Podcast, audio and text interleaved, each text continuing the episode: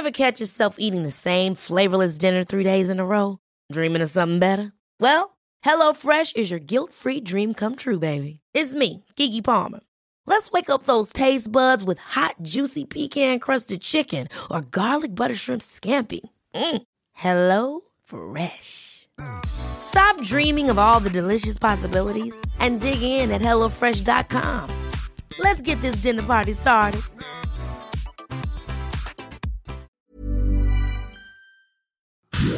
Inicia las noticias de la tarde con Jesús Martín Mendoza en Heraldo Radio.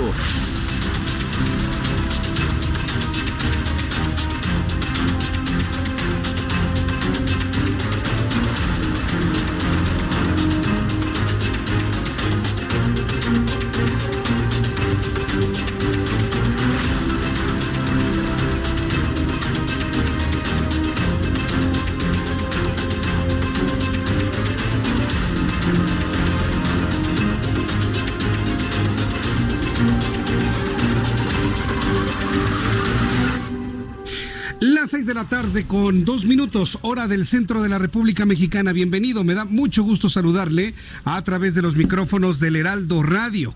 Estamos ya listos con toda la información importante del día de hoy a través de nuestras frecuencias en la República Mexicana. Me da un enorme gusto saludarle a través del 98.5 de FM en el Valle de México.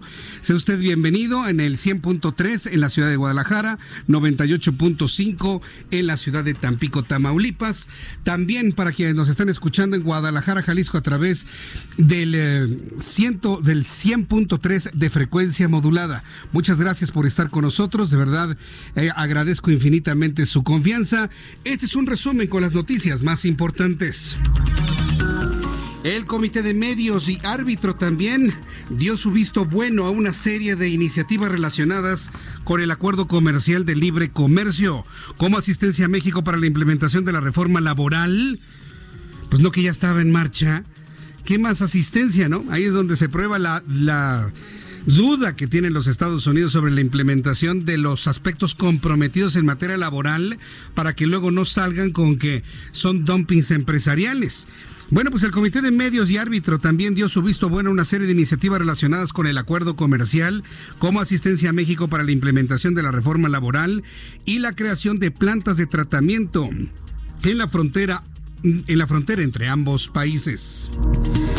El exsecretario de Seguridad Pública, Gerardo García Luna, rechazó declarar ante la Corte Federal de Dallas, Texas, y aceptó ser trasladado a la Corte de Nueva York, donde lo acusan de haber recibido sobornos millonarios por parte del Chapo Guzmán, por parte del cartel de Sinaloa.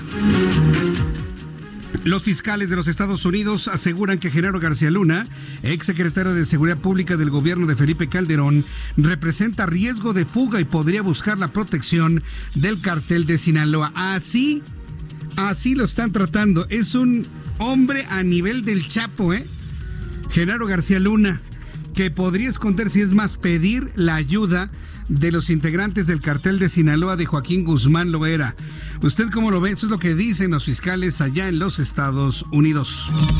Y de acuerdo con Alfonso Durazo, secretario de Seguridad y Protección Ciudadana, Guanajuato es el estado donde más homicidios dolosos se presentaron este año. Nada más, antes de presentarle el audio de Alfonso Durazo, tome en cuenta que todos los estados donde dice que las cosas están del cocol, que están verdaderamente para preocuparse, todos son gobernados por el PAN, por el PRI o por el PRD. Tengo que hacer esta acotación para que usted norme criterio en las declaraciones que va a escuchar a continuación. Las entidades que tienen más víctimas de homicidio doloso, el estado con mayor número de homicidios es Guanajuato con 3.211. Guanajuato gobernado por el PAN, un estado, una entidad que aparece en todas las mediciones en los primeros cinco lugares de aprobación su gobernador Diego Sinué. Lo que pasa es que el gobierno de la Cuarta Transformación y personas como Alfonso Durazo van tras la cabeza de Diego Sinoé, van tras el gobierno de Guanajuato, eso es clarísimo. ¿Por qué le digo esto? Porque en el documento que dio a conocer los Estados Unidos de advertencia de viajes a México, Guanajuato no aparece. Pónganse de acuerdo, ¿eh? ya que son muy amigos, muy amiguis de los Estados Unidos, cuando ustedes digan que un estado como Guanajuato, gobernado por la oposición, tiene mucha delincuencia, por lo menos pónganse de acuerdo con los Estados Unidos para que también les hagan eco de las informaciones que dan a conocer aquí. Tengo que decirlo, uno no se puede quedar callado ante esta evidencia. Entonces, ¿qué? ¿O está mal la encuesta que hace Cauday y el Heraldo de México de aprobación de gobernadores todos los meses? ¿Qué, sociedad aprueba un gobernador donde la entidad matan en las esquinas? Para que se dé usted cuenta de lo que sucede. Es más, a nuestros amigos que nos escuchan en Guanajuato. Yo le invito para que nos llame por teléfono y nos diga si esa percepción que hoy dio a conocer el secretario de Seguridad Ciudadana, Alfonso Durazo, es verdadera. Tiene usted la oportunidad a través de este programa nacional de decirnos, sí, Jesús Martín y se quedó corto o no, para nada. En Guanajuato vivimos muy tranquilos. Yo le invito para que me escriba a través de mi cuenta de Twitter, arroba Jesús Martín MX, o que me lo escriba a través de nuestro canal Jesús Martín MX a través de YouTube. El narcotraficante mexicano Rafael Caro Quintero obtuvo una nueva suspensión de oficio por parte de un juez capitalino para evitar que lo entreguen a las autoridades de los Estados Unidos en caso de ser detenido. También le informaré que Gustavo de Hoyos, presidente de la Confederación Patronal de la República Mexicana, se mostró satisfecho con el aumento del salario mínimo y espera que para 2025 alcance los 207 pesos diarios. Vamos a escuchar cómo lo dijo el presidente de la Coparmex. Que a partir de, la, de este que estamos hoy celebrando, nos hemos trazado de manera conjunta una ruta hacia adelante para que de aquí probablemente al 2025, si somos muy eficientes en 2024, vamos a alcanzar el objetivo de fondo, que es la línea de bienestar familiar. Este es el objetivo que tiene Gustavo de Hoyos, presidente de Coparmex, ya que decirlo como finalmente es. Hoy tuve la oportunidad de conversar con Miguel Ángel Mancera, ex jefe de gobierno de la Ciudad de México, senador de la República por el PRD. Bueno, pues él recordó que quien puso en la mesa por primera vez ir a un salario de más de 120 pesos fue él cuando el salario rondaba los 65 pesos la jornada diaria de 8 horas para el minisalario. Muy interesante lo que conversamos hoy con Miguel Ángel Mancera y más adelante le voy a presentar unos fragmentos de esa entrevista que sostuvimos con él en el Heraldo Televisión. Le informo también que la Comisión Nacional de Honestidad y Justicia del Movimiento de Regeneración Nacional pidió la separación de la senadora Lili Telles, periodista también, pues consideran que no comparte, respeta ni representa los valores del partido. Sin embargo, la presidenta del Senado, Mónica Fernández, y Ricardo Monreal salieron en su defensa, claro. Si Morena en el Senado quiere algo de congruencia, deben mantener a Lili Telles dentro de sus filas.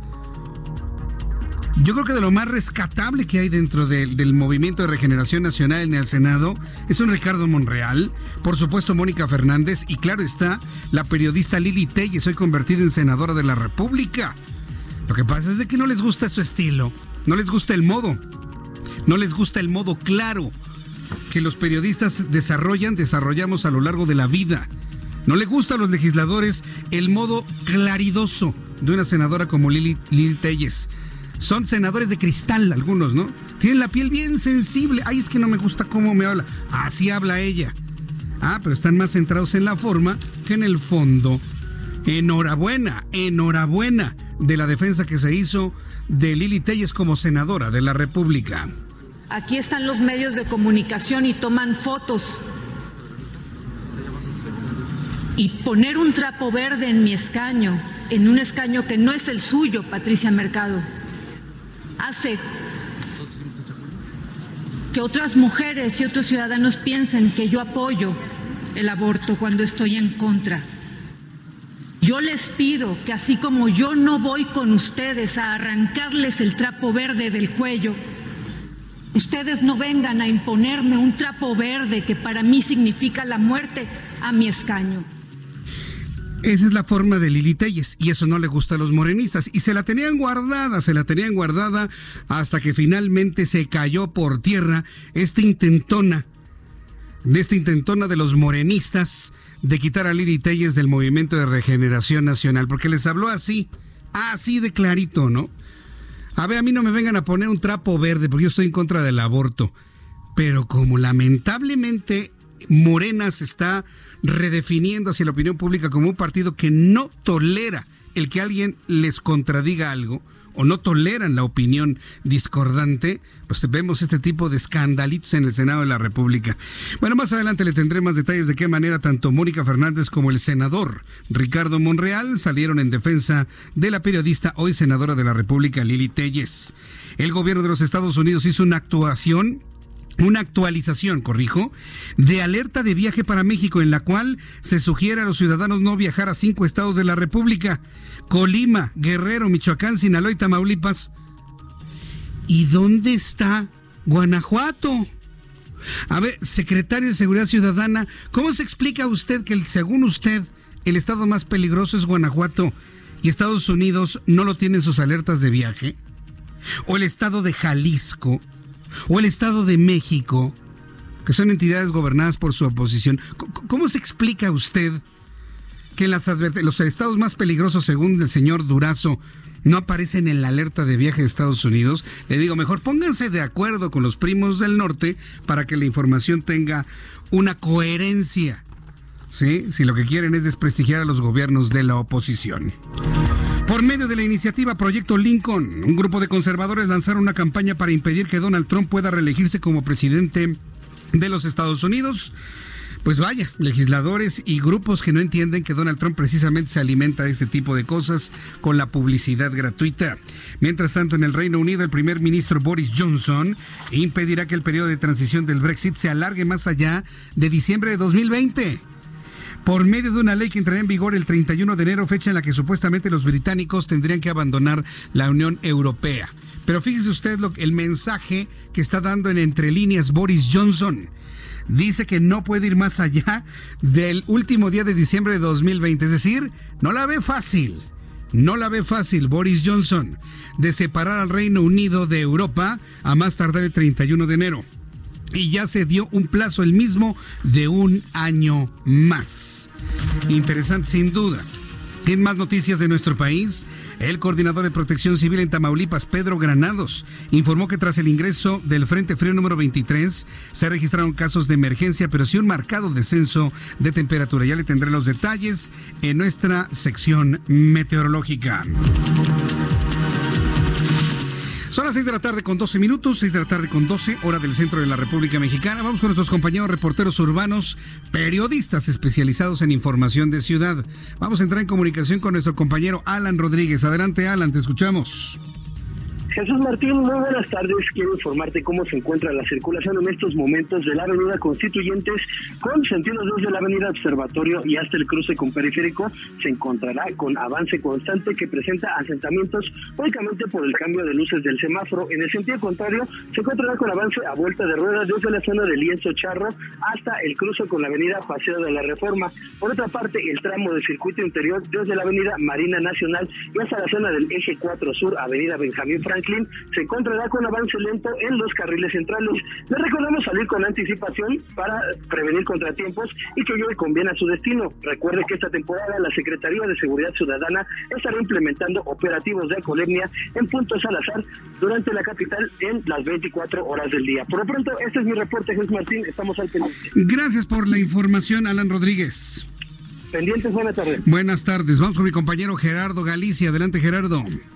Jesús Martín, excelente tarde. Tenemos un fuerte operativo justo en el corazón de Tepito. Es una diligencia ministerial que está realizando a petición de la Fiscalía Especializada en Delitos Ambientales y Protección Urbana, la FEDAPUR. Están apoyando en este operativo, Jesús Martín, los elementos de la Secretaría de Seguridad Ciudadana de la Ciudad de México. Y este se realiza justo en la calle de Peralvillo 33, en una vecindad que se ubica eh, justo en este punto, ah, para mayor referencia a una, cuadra prácticamente del Paso de la Reforma, y es justo en esta vecindad donde hace cerca de 12 meses fueron encontrados eh, por lo menos tres narcotúneles eh, que eran los utilizados por eh, la Unión de Tepito para poder mover drogas. Se encontraron hace dos meses también cerca de un millón de pesos, droga, armas largas y armas cortas, y es justo en este predio donde se está realizando esta diligencia a petición de la PEDAPUR. Por este motivo tenemos fuerte presencia también de elementos de, la policía preventiva, así que habrá que tomar en cuenta para nuestros amigos que transiten en la zona, se van a topar con un avance muy, muy complicado sobre la calle de Peralvillo,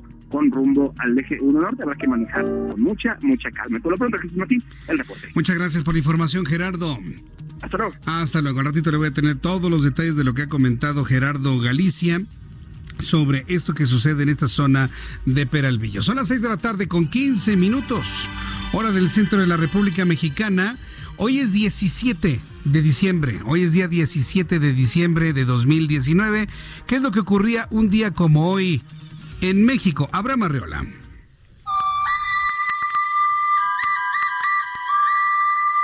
Excelente martes. Esto es un día como hoy en México. Pero hoy tenemos muy poquitas fechas, pero ahí van.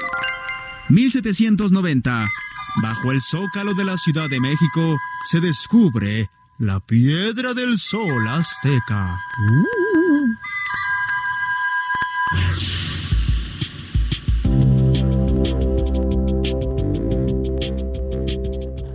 1891. Fallece en la Ciudad de México José María Iglesias, jurista y político liberal originario de aquella entidad.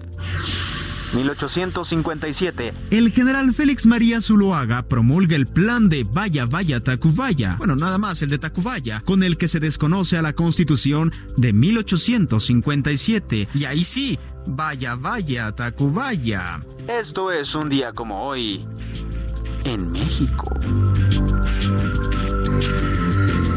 Pues qué bueno que hay pocas fechas el día de hoy, Abraham Arrola, porque eso me da oportunidad de enviarle un gran abrazo, un gran beso a una persona muy importante en mi vida que hoy es día de su cumpleaños. Para mi hija Eva Galili, que hoy es su cumpleaños, hoy 17 de diciembre. Ella nació un día como hoy, 17 de diciembre de 2011. Está cumpliendo ocho añitos de edad.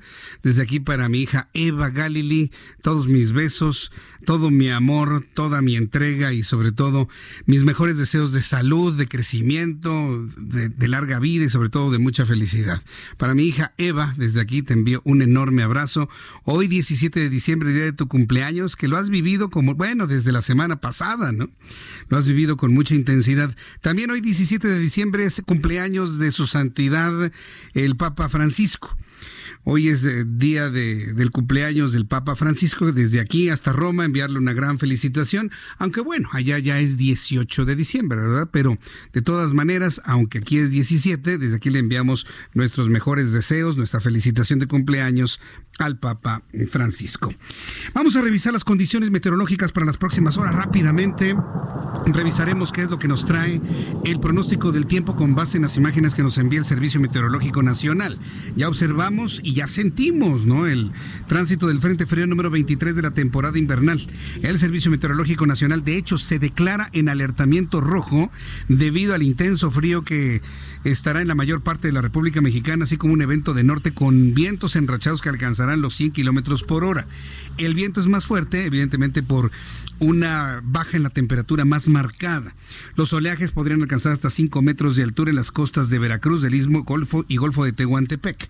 En el boletín meteorológico más reciente, el Servicio Meteorológico Nacional informa que en las próximas horas el paso del Frente Frío número 23 va a ocasionar lluvias muy fuertes e intensas en Veracruz, en Oaxaca, en Chiapas, en Tabasco y la península de Yucatán, además de evento de norte intenso en el litoral del Golfo de México, Istmo y Golfo de Tehuantepec.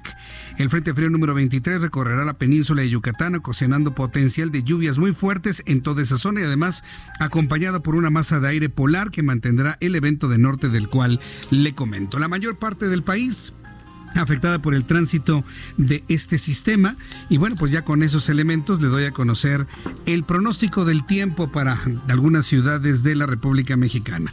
No hay que guardar suéteres ni abrigos, hay que mantenerlos. Y sobre todo usted que me escucha en el oriente de la República Mexicana, también tener impermeables por las lluvias vespertinas que se van a generar durante los siguientes días. Amigos del Estado de México, un enorme gusto saludarlos. El pronóstico, por ejemplo, en la ciudad de Toluca, es de lluvia para el día de mañana, hoy por la tarde noche y el día de mañana con una temperatura mínima de 0 grados.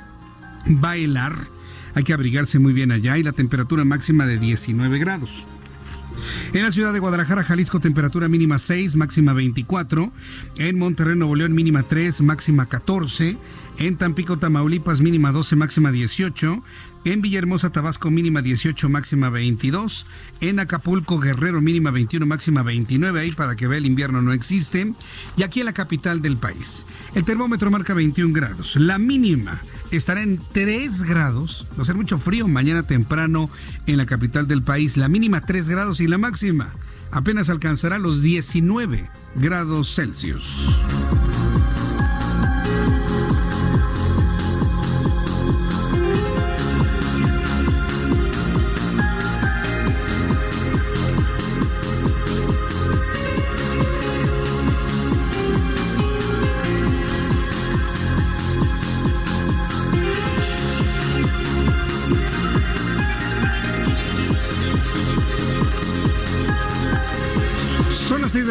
con 20, 6 de la tarde con 20 minutos hora del centro de la República Mexicana. Escuche usted el Heraldo Radio.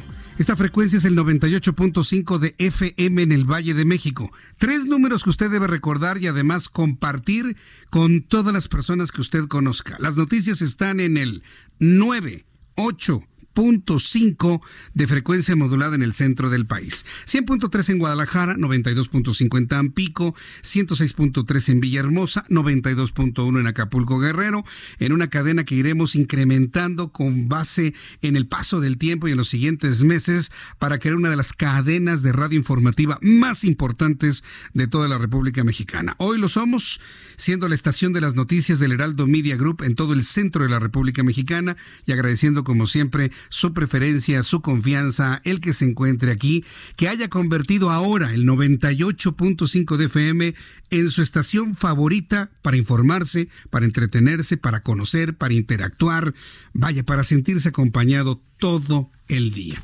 Les agradecemos infinitamente esa confianza porque aquí estamos y aquí estamos de regreso, la buena radio que a usted le gusta escuchar como siempre. Bien, vamos a revisar la información importante de este día el coordinador de protección civil de Tamaulipas, Pedro Granados, informó que tras el ingreso del Frente Frío número 23, rápidamente le comentó esto, se registraron casos de emergencia, pero sí un marcado descenso de temperatura. Eh, le comento sobre el tema del eh, acuerdo comercial que el Comité de Medios y Arbitrio de la Cámara de Representantes de los Estados Unidos habría aprobado la ley de implementación del Tratado México, Estados Unidos y Canadá, OMSCA, como se le conoce allá con lo que se espera que el próximo jueves se vote en el Pleno Legislativo. Esta aprobación del acuerdo comercial ocurrió con el voto unánime de demócratas y republicanos. Lo increíble ocurrió el día de hoy. Lo increíble ocurrió el día de hoy porque finalmente Estados Unidos, los legisladores, se abrieron un espacio en su confrontación y su zipizape por descarrilar a un tremendo Donald Trump que va en caballo de Hacienda hacia la reelección en la Casa Blanca se abrieron un espacio, se pusieron de acuerdo y aprobaron en principio en el Comité de Medios y Arbitrio de la Cámara de Representantes de los Estados Unidos la ley de implementación del Tratado México-Estados Unidos y Canadá. Habrá votación el próximo jueves, es decir, pasado mañana, pues todo parece indicar que sí. A través de su cuenta de Twitter, la embajadora de México en los Estados Unidos, Marta Bárcena, confirmó el hecho y adelantó que el jueves se realizará la votación en el Pleno.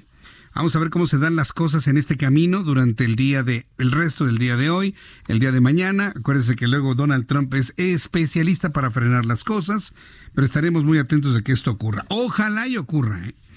para que por lo menos nos vayamos ya a la Navidad y al Año Nuevo, ya con este asunto ya ya hecho y ya superado. Yo creo que ya es necesario porque ya el asunto verdaderamente preocupa. Con todo y todo, ¿eh? Con los agregados laborales, que no son otra cosa más que inspectores, por favor. Es que no van a ser inspectores, van a ser agregados, Jesús Martín. Sí, pero van a hacer trabajo de inspector. No, no van a inspeccionar. Nada más van a hacer lo que tengan que hacer. Pues sí, inspeccionar. Pero cuánto miedo al nombre de inspectores, ¿no? ¿Por qué? Porque queda en evidencia de que no leyeron, si no letras chiquitas, que dicen que no había, pues no leyeron las letrotas grandotas tampoco. Pero finalmente ya, ya explicaron, ya dijeron y todos muy felices, ¿no? Durante esta tarde, sujetos armados, ya en otros asuntos, eh, durante esta tarde, sujetos armados acudieron al Instituto Nacional para la Educación de los Adultos, el INEA, y sustrajeron extraoficialmente medio millón de pesos en vales de despensa, aunque la versión confirmada se refiere a 300 mil pesos. Esto sucedió en la colonia Hipódromo Condés en la alcaldía Cuauhtémoc en la Ciudad de México. De acuerdo con las primeras versiones, los sospechosos ingresaron a las instalaciones y amagaron a los guardias de seguridad para luego tomar los vales que se encontraban en diversas cajas del lugar. Los presuntos responsables lograron darse a la fuga. ¿Pero qué pueden hacer con vales de despensa? Son fácilmente rastreables, tienen folios, a menos de que en el INEA no tenga ni idea de qué empresa se los dio. ¿verdad? Son fácilmente rastreables los, los eh, vales de despensa. Claro, si hay la voluntad de hacer una investigación a fondo. Esto es lo que pasó hoy en la Ciudad de México y al ratito con nuestros eh, compañeros reporteros urbanos les voy a tener más información sobre este incidente. Los ojos en México están sobre Genaro García Luna. Le voy a tener después de los anuncios toda la información que se ha generado sobre Genaro García Luna porque ya se llevó la segunda audiencia del exsecretario de Seguridad Pública. Esta apenas duró 10 minutos en una corte federal en Dallas. Pero sorpréndase, ¿eh? Sorpréndese, los fiscales allá en los Estados Unidos están asegurando que Genaro García Luna puede escaparse. ¿Podría escaparse y obtener protección de quién? ¿De México? No. ¿De quién? Nada más y nada menos que del mismísimo cartel de Sinaloa. Eso es lo que han revelado los fiscales en los Estados Unidos. Téngalo bajo resguardo porque se puede escapar y lo va a proteger la gente de Joaquín Guzmán Loera. Qué aseveración tan aventurada, pero sobre todo tan reveladora. ¿Qué saben los fiscales que no sabemos o no se acepta en nuestro país? Después de los anuncios le tendré los detalles de esta información y le invito para que me escriba a través de mi cuenta de Twitter, arroba Jesús Martín MX.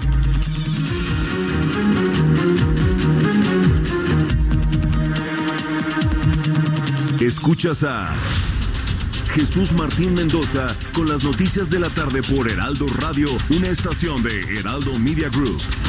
Heraldo Radio, la H que sí suena y ahora también se escucha.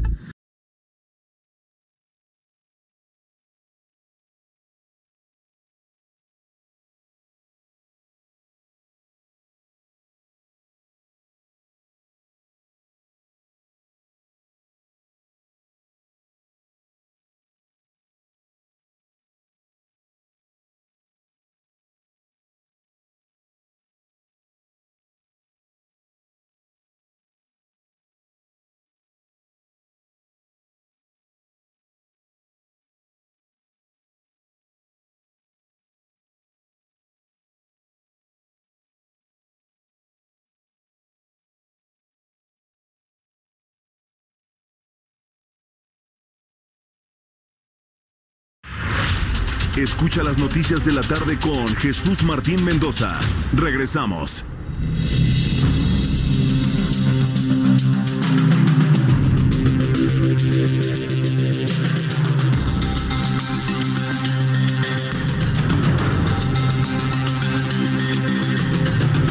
Son las 6 de la tarde con 30 minutos, las 6 de la tarde con 30. Escuche usted el Heraldo Radio. Yo soy Jesús Martín Mendoza, que le saludo como todas las tardes. Y uno de los asuntos más comentados es que se llevó a cabo la segunda audiencia del exsecretario de Seguridad Pública, Genaro García Luna. Esta apenas tuvo una duración de 10 minutos en una corte federal en Dallas, Texas. El exsecretario rechazó declarar y aceptó ser trasladado a la Corte de Nueva York, donde lo acusan de haber recibido sobornos millonarios por parte del cartel de Sinaloa. La comparecencia, celebrada totalmente en español, tuvo como responsable al juez David Horan, quien no logró que el extitular de la Agencia Federal de Investigaciones pudiera declarar en presencia de su esposa y de sus dos hijos. Recordemos que la acusación formulada por el fiscal Richard Donoghue se detalla que gracias al pago de sobornos, García Luna dio paso seguro a los cargamentos de droga del cartel de Sinaloa, además de que obtuvo información de inteligencia, investigaciones así como datos de grupos rivales. Es lo que finalmente ya obra en acusaciones sobre Genaro García Luna. Pero lo que ha sido verdaderamente sorprendente en las últimas horas es lo que han revelado los fiscales de los Estados Unidos.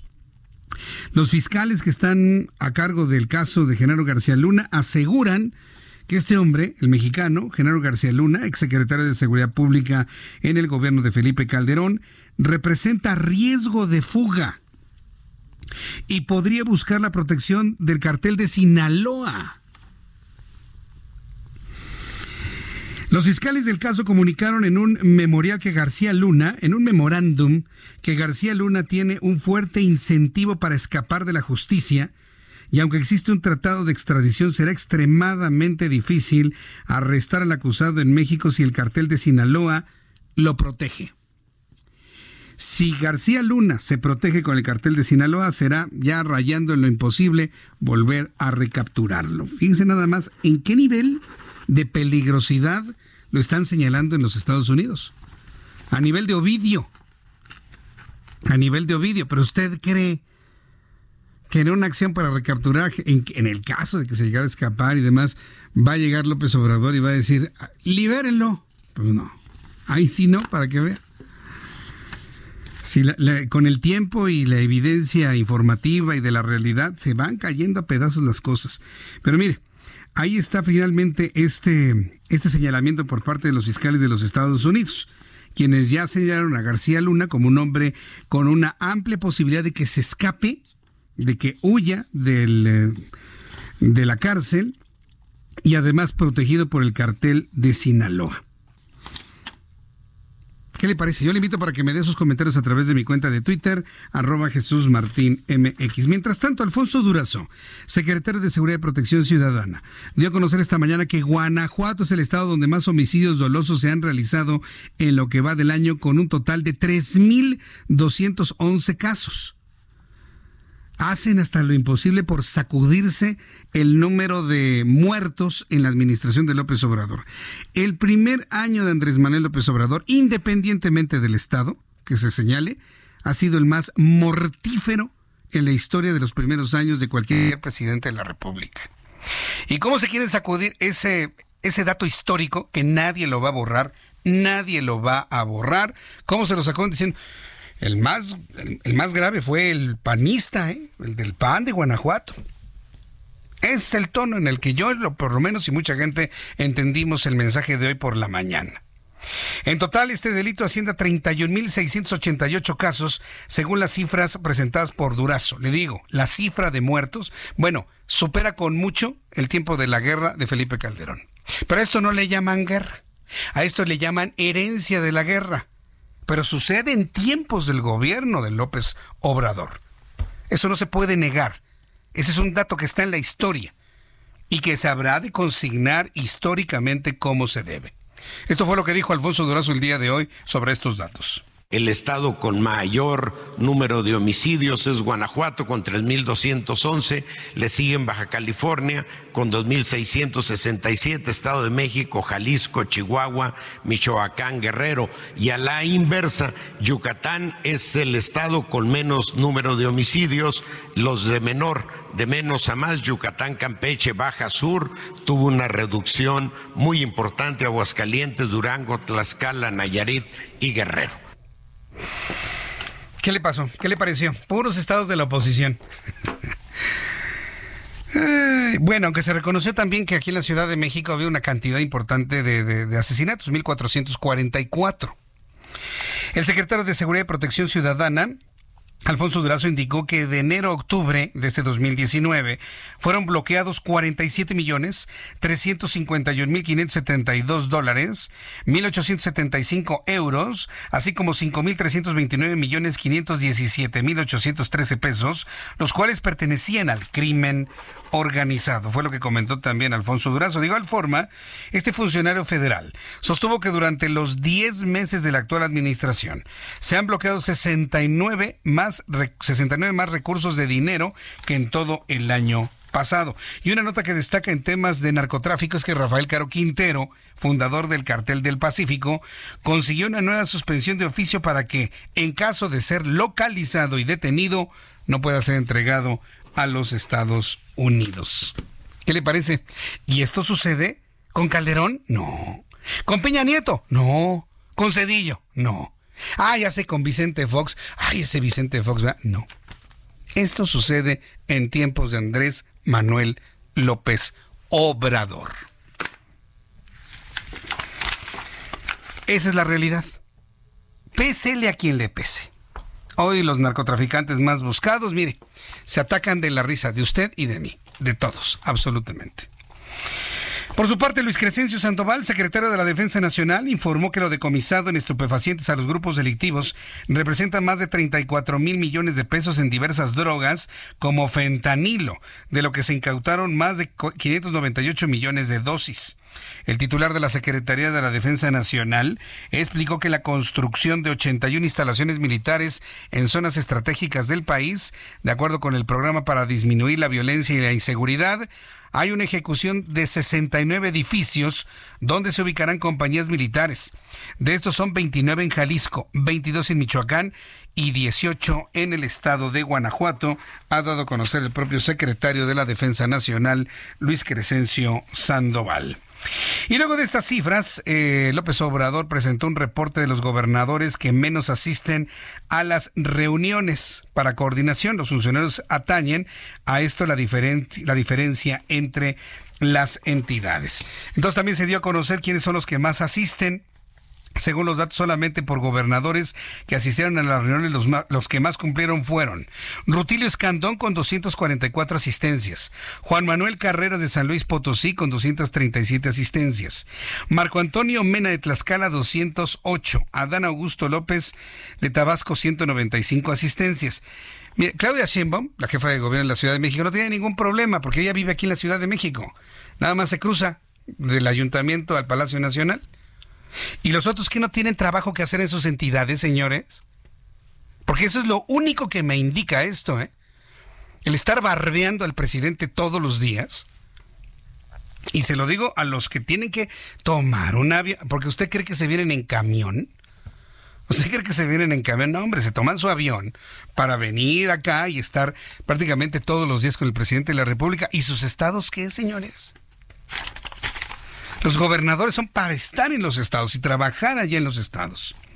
Los que menos asistieron. Francisco Domínguez de Querétaro, cero asistencias.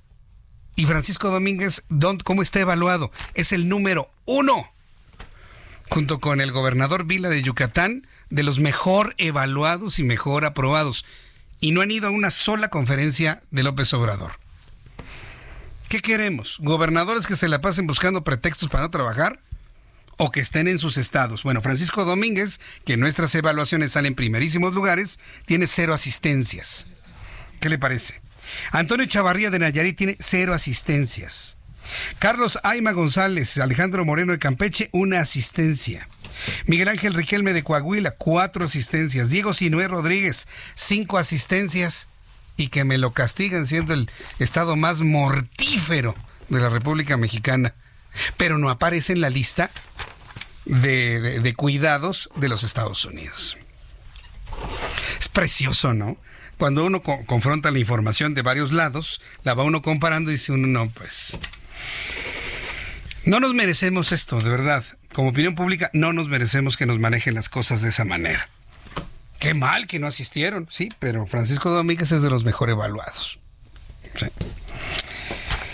Y ya no digo más. Son las 6 de la tarde con 40 minutos. Sí, no, ya, mejor ya no digo más. Ya le di los datos, usted ya puede ahí ir, ir jugando con todos estos datos para ir encontrando respuestas a muchas, muchas, muchas cosas. ¿Sabe también quién busca muchas respuestas a las cosas de la vida y de la política y de lo que sucede en México?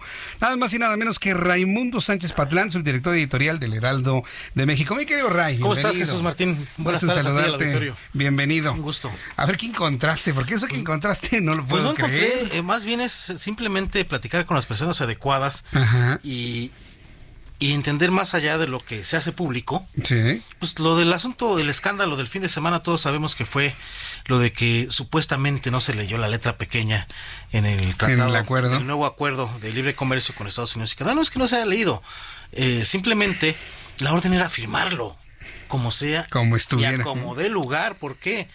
Crecimiento 0.0%, inversiones estancadas.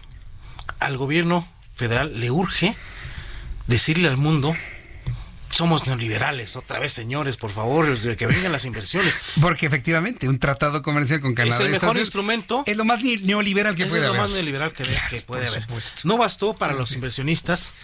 La, disciplina fiscal férrea que ha aplicado el secretario de Hacienda, eh, eh, el señor Arturo Herrera, no bastó el control inflacionario, no han bastado para que generar la confianza. ¿Qué generaba confianza? Pues un tratado de libre comercio, como dices, que es un instrumento lo más neoliberal que hay en el mundo. Pues es un tratado de libre comercio para garantizar los países, pues que el país pues va a, poner en óptimas condiciones el desarrollo del mercado. Eso era lo que le faltaba, y era firmar a como diera lugar ahora sí que haya sido como haya sido, era firmarlo para decir, el haya sido como haya sido. Un grito desesperado, decir, señores del mundo, somos neoliberales, por favor, vamos a enterrar aquel, este, pues aquella declaración, los que pensaron con una simple declaración, México iba a enterrar el neoliberalismo, pues se equivocaron. El neoliberalismo es un sistema global que, que es independiente a la declaración de un, de un personaje, eh, de, lo que sea. Pues necesitas hacer muchas eh, reestructuras, incluso constitucionales, para poder dejar de ser neoliberal, lo cual no hemos hecho, y al contrario, pues la, la intención de, de, firmar este tratado eh, con, lo, con la posibilidad de que vengan agregados laborales de Estados Unidos a México, pues se firmó. ¿Y quién hizo el escándalo? Pues lo hizo el propio subsecretario SEADE. Fue el que salió a decir, eh, señores, Estados Unidos quiere imponer y él armó otra otra crisis autoinducida total que tuvo que salir Robert Leiser, el, el representante comercial de Estados Unidos, a decir, señores, estos no van a ser vigilantes, no van a ser inspectores, van a ser nuestros agregados y bueno, pero el que salió a hacer todo este borlote, a, generar más inquietud de que si se iba a firmar o que se, que se había puesto otra traba al tratado fue el propio SEADE, innecesariamente además. ¿Leíste el hilo que escribió el domingo? Eh, eh, en su tercer eh, comentario dice que no está muy claro para qué servían los agregados y después dio en una conferencia de prensa toda una explicación muy documentada que le iban a hacer. Además, el documento de los agregados laborales estaba, era, ya era previo, ya era conocido por todos. Ya era tan conocido que hasta un periódico de circulación nacional, me parece que fue un día antes de la firma del tratado, lo dio a conocer. completa, completamente de que Estados Unidos tenía la intención de mandar a sus agregados para que vigilaran que en México se cumplieran las reformas laborales. Eso era público, no, no hay forma de que no hayan leído la letra chiquita, eso no es cierto, es un mito. Sí lo leyeron, pero la intención era firmar a como dé lugar. ¿Por qué? Tenemos un crecimiento 0.0% y al gobierno le urge eh, la inversión. Entonces, la inversión no va a llegar de los países que no son del bloque eh, antineoliberal. Eh, va a llegar de los países occidentales que estamos metidos en este sistema y que está, que bueno, digan lo que digan, con sus defectos y fallas, pero el neoliberalismo es lo mejor que ha funcionado en el mundo. Con sus bemoles y todo, sí, con muchas fallas, menos peor, muchas injusticias, pero no hay modelo mejor. Y las inversiones llegan de estos, de estos países que aplican el neoliberalismo. Y, fíjate cómo, cómo es este, hasta poético salió el asunto. Días antes, el, tratado se firma el 11 de diciembre. El nuevo, no es el tratado, es el, es el adendum al tratado el que se firma. El 6 de diciembre recordarás que salió de México Evo Morales, uno de los principales representantes del antineoliberal bloque bolivariano, se va de México. Con él se fue la fobia neoliberal y ahora, pues México afortunadamente vuelve a ser neoliberal Jesús Martín. ¿Sabes qué es lo que me preocupa? Eh, bajo este análisis que has hecho, bueno, se busca que a través del acuerdo comercial de entre Canadá, Estados Unidos y México, que es lo más neoliberal que puede existir en el mundo, genera nuevamente confianza para que lleguen las inversiones, haya empresas, se genere empleo, más dinero, bueno, todo, todo este círculo virtuoso que conocemos. Y si no funciona, pero si, eso, si, eso, no genera la confianza necesaria. Ah, no, es que no, no, no, le, no le apuesten todo al, al, al Tratado de Libre Comercio, al, al, TEMEC que le llaman. No se le puede apostar, eh, todas las los huevos no se pueden meter a una sola canasta. Tenemos que generar otras, otras eh, políticas que den certidumbre a la inversión, como que es que se respete el Estado de Derecho, una buena política de seguridad que sí funcione, eh, una buena política de combate a la pobreza, que también dé resultados eh, y no solamente es el tratado, son, son cosas que tienen que, que venir acompañando a este instrumento, porque por sí solo el instrumento no va a servir de mucho. Sirve para generar condiciones, pero ¿de qué va a pasar? ¿Qué podría pasar en el peor de los escenarios? Que pues va a generar las mismas condiciones que generaban los gobiernos anteriores, ¿no? Las desigualdades, como las generaban en otros gobiernos, pero no es culpa ni siquiera de los gobiernos, es culpa de las políticas que no se han eh, empatado a este tipo de, de, políticas económicas. Eh, ¿Por qué en Alemania sí funciona el neoliberalismo? En Canadá funciona, en Estados Unidos funciona, porque tienen políticas que acompañan y que reducen, si no del todo, sí reducen la desigualdad entre, entre, su, entre su gente. Ahora las desigualdades, si tú te fijas, por ejemplo, el caso chileno, las desigualdades no son este, del tipo económico, son ideológicas. No son. Bueno, aunque en Chile la desigualdad está tremenda. Pero no son, no son como acá. Quítate que, no son como acá, ¿eh? pero no son como acá. De, los niveles de pobreza de Chile no son como los de México. No hay, no hay tanta desigualdad económica en Chile como la hay en México. Es, ideológica. Es, es más ideológica. En los países del primer mundo es ideológica, en Francia es ideológica. Sí hay pobres, sí, no podemos decir que hay pobres, porque nunca se van a acabar los pobres, pero no, las brechas entre ricos y pobres son menores que en México. Entonces aquí tiene que ir acompañado de otro tipo de políticas, no podemos apostarle todo a que el tratado nos resuelva la vida. Podemos apostarle una gran parte, sí, pero no, no a que nos resuelva el asunto de, pues de, sacar a la gente de la pobreza. Eso tiene que ver con otro tipo de, de políticas, educación, salud, etcétera, etcétera. Con todo eso que estás planteando, yo sigo pensando que eh, hubiese seguido el aeropuerto de Texcoco. ¿Te imaginas lo que hubiera significado para erradicar toda la pobreza de los municipios? Es que ese fue uno de los factores que generó incertidumbre en los inversionistas, pues la cancelación del aeropuerto, pero bueno, siempre hay tiempo para corregir, ¿no? Habían pues dicho, fíjate, yo te voy a leer lo que dijo el presidente López Obrador en marzo de este año. Ya se terminó con esa pesadilla que fue la política neoliberal. Declaramos formalmente desde Palacio Nacional el fin de la política neoliberal. Y ahora estamos viendo que firman un tratado lo más neoliberal. No, o sea, sí están cambiando de opinión. No lo dicen, pero están cambiando de opinión. Es que tienen que cambiar de, opinión, Y yo sigo pensando que deben cambiar de opinión sobre el asunto del aeropuerto, porque el gobierno que manda la señal de cancelar un aeropuerto puede cancelar lo que sea. Bueno, esperemos hasta que el Tratado de Libre Comercio. Esperemos que la sensatez este pues siga siga mermando en el gobierno como lo hicieron ahora. Yo con todos los números que le puedan ver a este asunto de los de los agregados, yo creo que es una una buena noticia que el gobierno eh, de la 4T haya haya firmado este este pues, nuevo tratado. Pues ya, avanzó en, Estados Unidos, lo, que no se veía. ¿eh? Ah, así es. Y avanzó con una, un acuerdo entre republicanos y demócratas. vamos a ser los unificadores de lo que sucede allá del otro lado del Bravo. Y, una, y, unas señales muy claras de que estamos otra vez en la ruta del liberalismo fue, la semana pasada publicamos aquí en el, en el Heraldo, el presidente abrió las puertas a la industria privada que vuelvan a invertir en energía. Y algo, lo del litio, eh, que el fin de semana también el presidente dio a conocer que, la, que este, este hallazgo en Sonora de, de, un gran, el, prácticamente el yacimiento más grande del mundo de litio, la energía del siglo XXI, invitó a la, a la iniciativa privada a pues, explotar. Este yo creo que estamos dando pasos en, en, el pues buen sentido. Y lo demás que se hagan sus pues la falta de experiencia o la, las crisis autoinducidas que se hacen, pues esa ya es la, la comidilla para, para, para mantenernos entretenidos en la sobremesa. Pero lo importante es que creo que están retomando el rumbo neoliberal, que no hay, no, hay mejor. Con sus bemoles, repito, el neoliberalismo, pero no hay un sistema mejor económico. Está, buenísimo ese tema del litio. Está valorada la tonelada de litio, de, sales de litio en 18 mil dólares la tonelada. Imagínate. Sí, había subido de 3.600 hasta 18 mil, prácticamente más de duplicado, o sea, quintuplicado el precio del, del litio. ¿Pero qué crees que ya va de salida el litio? Parece, parece que ya iría de salida por el grafeno. Pero bueno, hay, hay, quienes le apuestan todavía al petróleo, que ya también va de salida, pero aquí tenemos, tenemos buena comparación. Son, 45 ¿eh? millones de toneladas, si no mal recuerdo, eh, las que tiene este yacimiento que se encontró. Son las más grandes del mundo y creo que más que las bolivianas. Más que las bolivianas, más que las bolivianas. No, pues México tiene las reservas más grandes de, litio. Y bueno, pues ahí están los interesados que son Estados Unidos y China y podemos hacer muy buenas este, alianzas estratégicas con ambos países o con uno si quiere, con los que decida, pero sí estamos dando pasos en, ese sentido y ojalá lo puedan hacer ya de manera más, pues más serena y más sensata y sin tanta, sin tanto brinco. Sin tanto brinco. Bueno, pues mi querido Ray, yo te agradezco mucho que nos hayas abierto los ojos de que un pues, tratado comercial es lo más neoliberal que hay. Sí, sí, sí, es, si tiene el pico y camina como pato y parece pato, pues es un pato. O sea, un ganso, ¿no? bueno, es un pato. Un pato, bueno, déjalo en pato, así para que...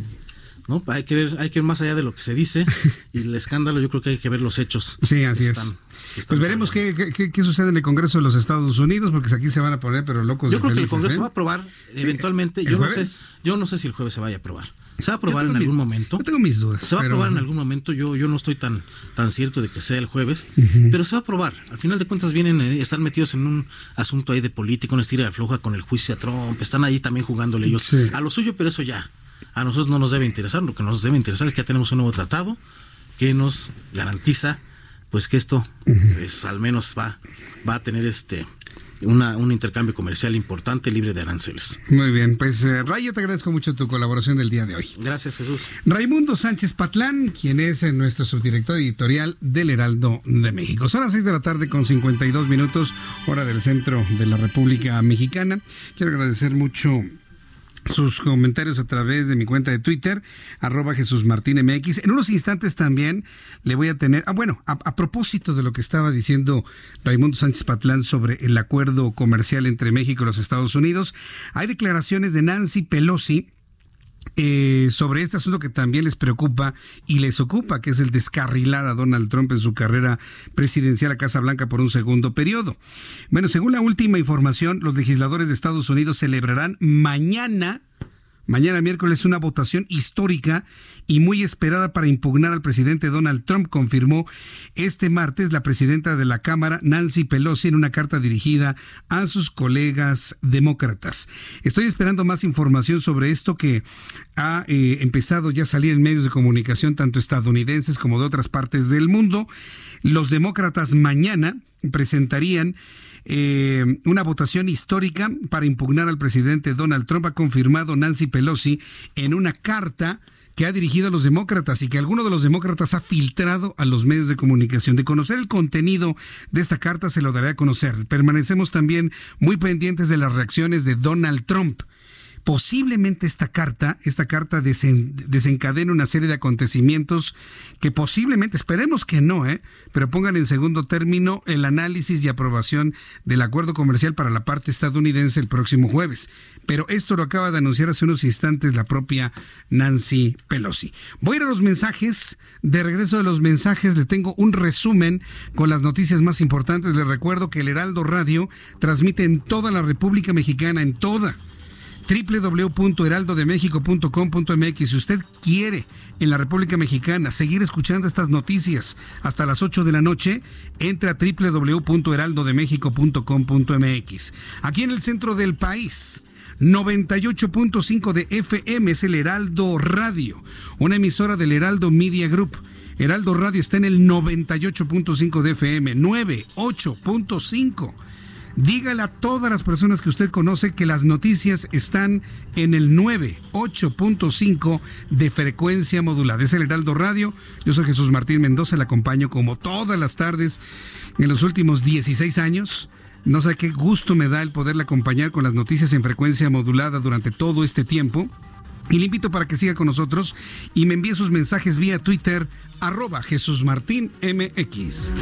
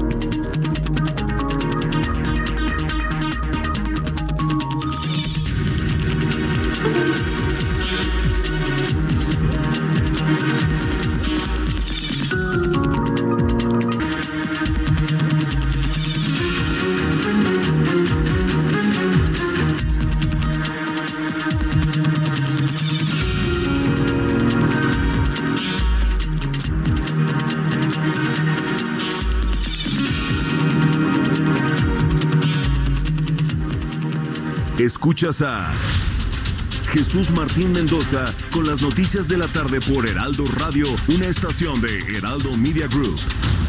Escucha la H, Heraldo Radio.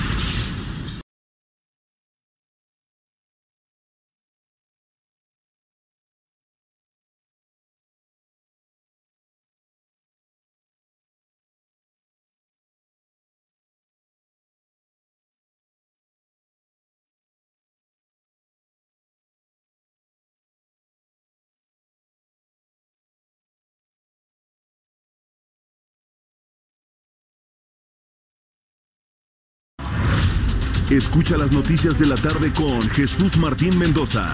Regresamos.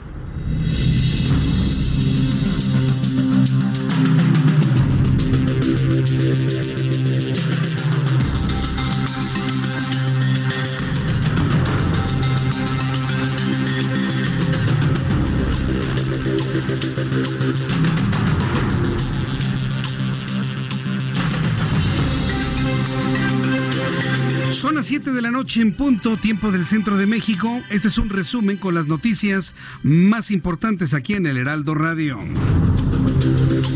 Propone Sergio Gutiérrez el abandono de la práctica de utilización de casas de gobierno. Más adelante aquí en el Heraldo Radio tendré una conversación con él para que nos diga de qué manera se está proponiendo el que se abandone esta práctica, que los estados de la República tengan una casa de gobierno aquí en Ciudad de México. Por unanimidad, el Pleno de la Sala Superior del Tribunal Electoral del Poder Judicial de la Federación ratificó la decisión de la Unidad Técnica de lo Contencioso Electoral del Instituto Nacional Electoral, que se consideró incompetente para resolver la queja interpuesta por el PAN por la presunta promoción personalizada y uso de recursos públicos del presidente de la República, Andrés Manuel López Obrador, al presentar su libro Hacia una economía moral. Consideró que no es un asunto de materia electoral. La secretaria de Gobernación, la señora Olga Sánchez Cordero, informó que Mario Villanueva, exgobernador de Quintana Roo, quien cumple una condena por lavado de dinero y nexos con el narcotráfico, lo van a sacar de prisión esta semana. La funcionaria federal indicó que han promovido solicitudes correspondientes en virtud de la edad del exmandatario estatal y de su estado de salud podría ser esta semana cuando se le otorgue prisión domiciliaria. ¿Cómo la ve? Van a sacar de la cárcel a un exgobernador acusado de lavado de dinero y de ligas con el narcotráfico. Se va a su casa. Por órdenes de la secretaria de Gobernación, Olga Sánchez Cordero. Yo le invito para que me dé su opinión sobre esto a través de mi cuenta de Twitter. Autoridades de la Ciudad de México realizan un operativo contra el narcomenudeo en el barrio Bravo de Tepito, dentro del predio conocido como La Fortaleza, donde hace apenas unos meses detuvieron a 31 personas. En el inmueble localizado en la calle de Peralvillo número 33 de la colonia Morelos se reportó la presencia de policías de investigación, así como elementos de la Secretaría de Seguridad Ciudadana. Con mi compañero Gerardo Galicia más adelante le tendré detalles de lo que sigue ocurriendo en este lugar. El Nevado de Toluca, la cuarta montaña más alta de México, se ha convertido en un sitio con alta demanda y más en esta temporada de invierno. Tan solo durante el periodo 2012-2018 se tuvo la presencia de 300 mil personas, llegando a tener hasta 20 mil personas en un solo día. Ahí donde se encuentran, bueno, en el fondo de los cráteres, el, el lago o la laguna del Sol y de la Luna por lo anterior y con el objetivo de prevenir accidentes y riesgos a la salud de los turistas, la Secretaría de Seguridad del Estado de México implementará un operativo especial del 20 de diciembre al 31 de marzo que consiste en cerrar el acceso de vehículos a partir del paraje conocido como Parque de los Venados hasta la zona del cráter. Usted va a dejar su auto en el Parque de los Venados y de ahí subirá hasta el cráter del Nevado de Toluca. Qué bueno, porque la carretera del Parque de los Venados hacia el cráter es peligrosísima. ¿Tú la conoces, Orlando? Es, es peligrosísima. O sea, son tres metros para que pasen dos automóviles, la verdad. Es muy peligroso. Es una buena idea. Ya le platicaré de este atractivo turístico en el Estado de México.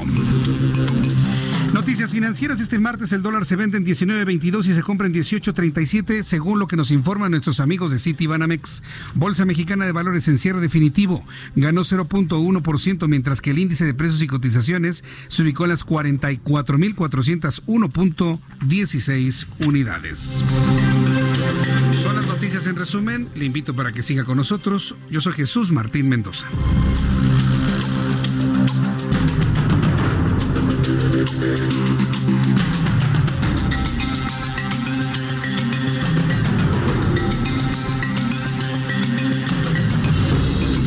7.3, las 19 horas con 3 minutos, hora del centro de la República Mexicana. Escucha usted el, Heraldo Radio en el 98.5 de frecuencia modulada. Yo soy Jesús Martín Mendoza, que le acompaño siempre con esta información. Vamos a la información vial con nuestros compañeros reporteros urbanos. Empezamos con mi compañero Alan Rodríguez. Adelante, Alan, te escuchamos.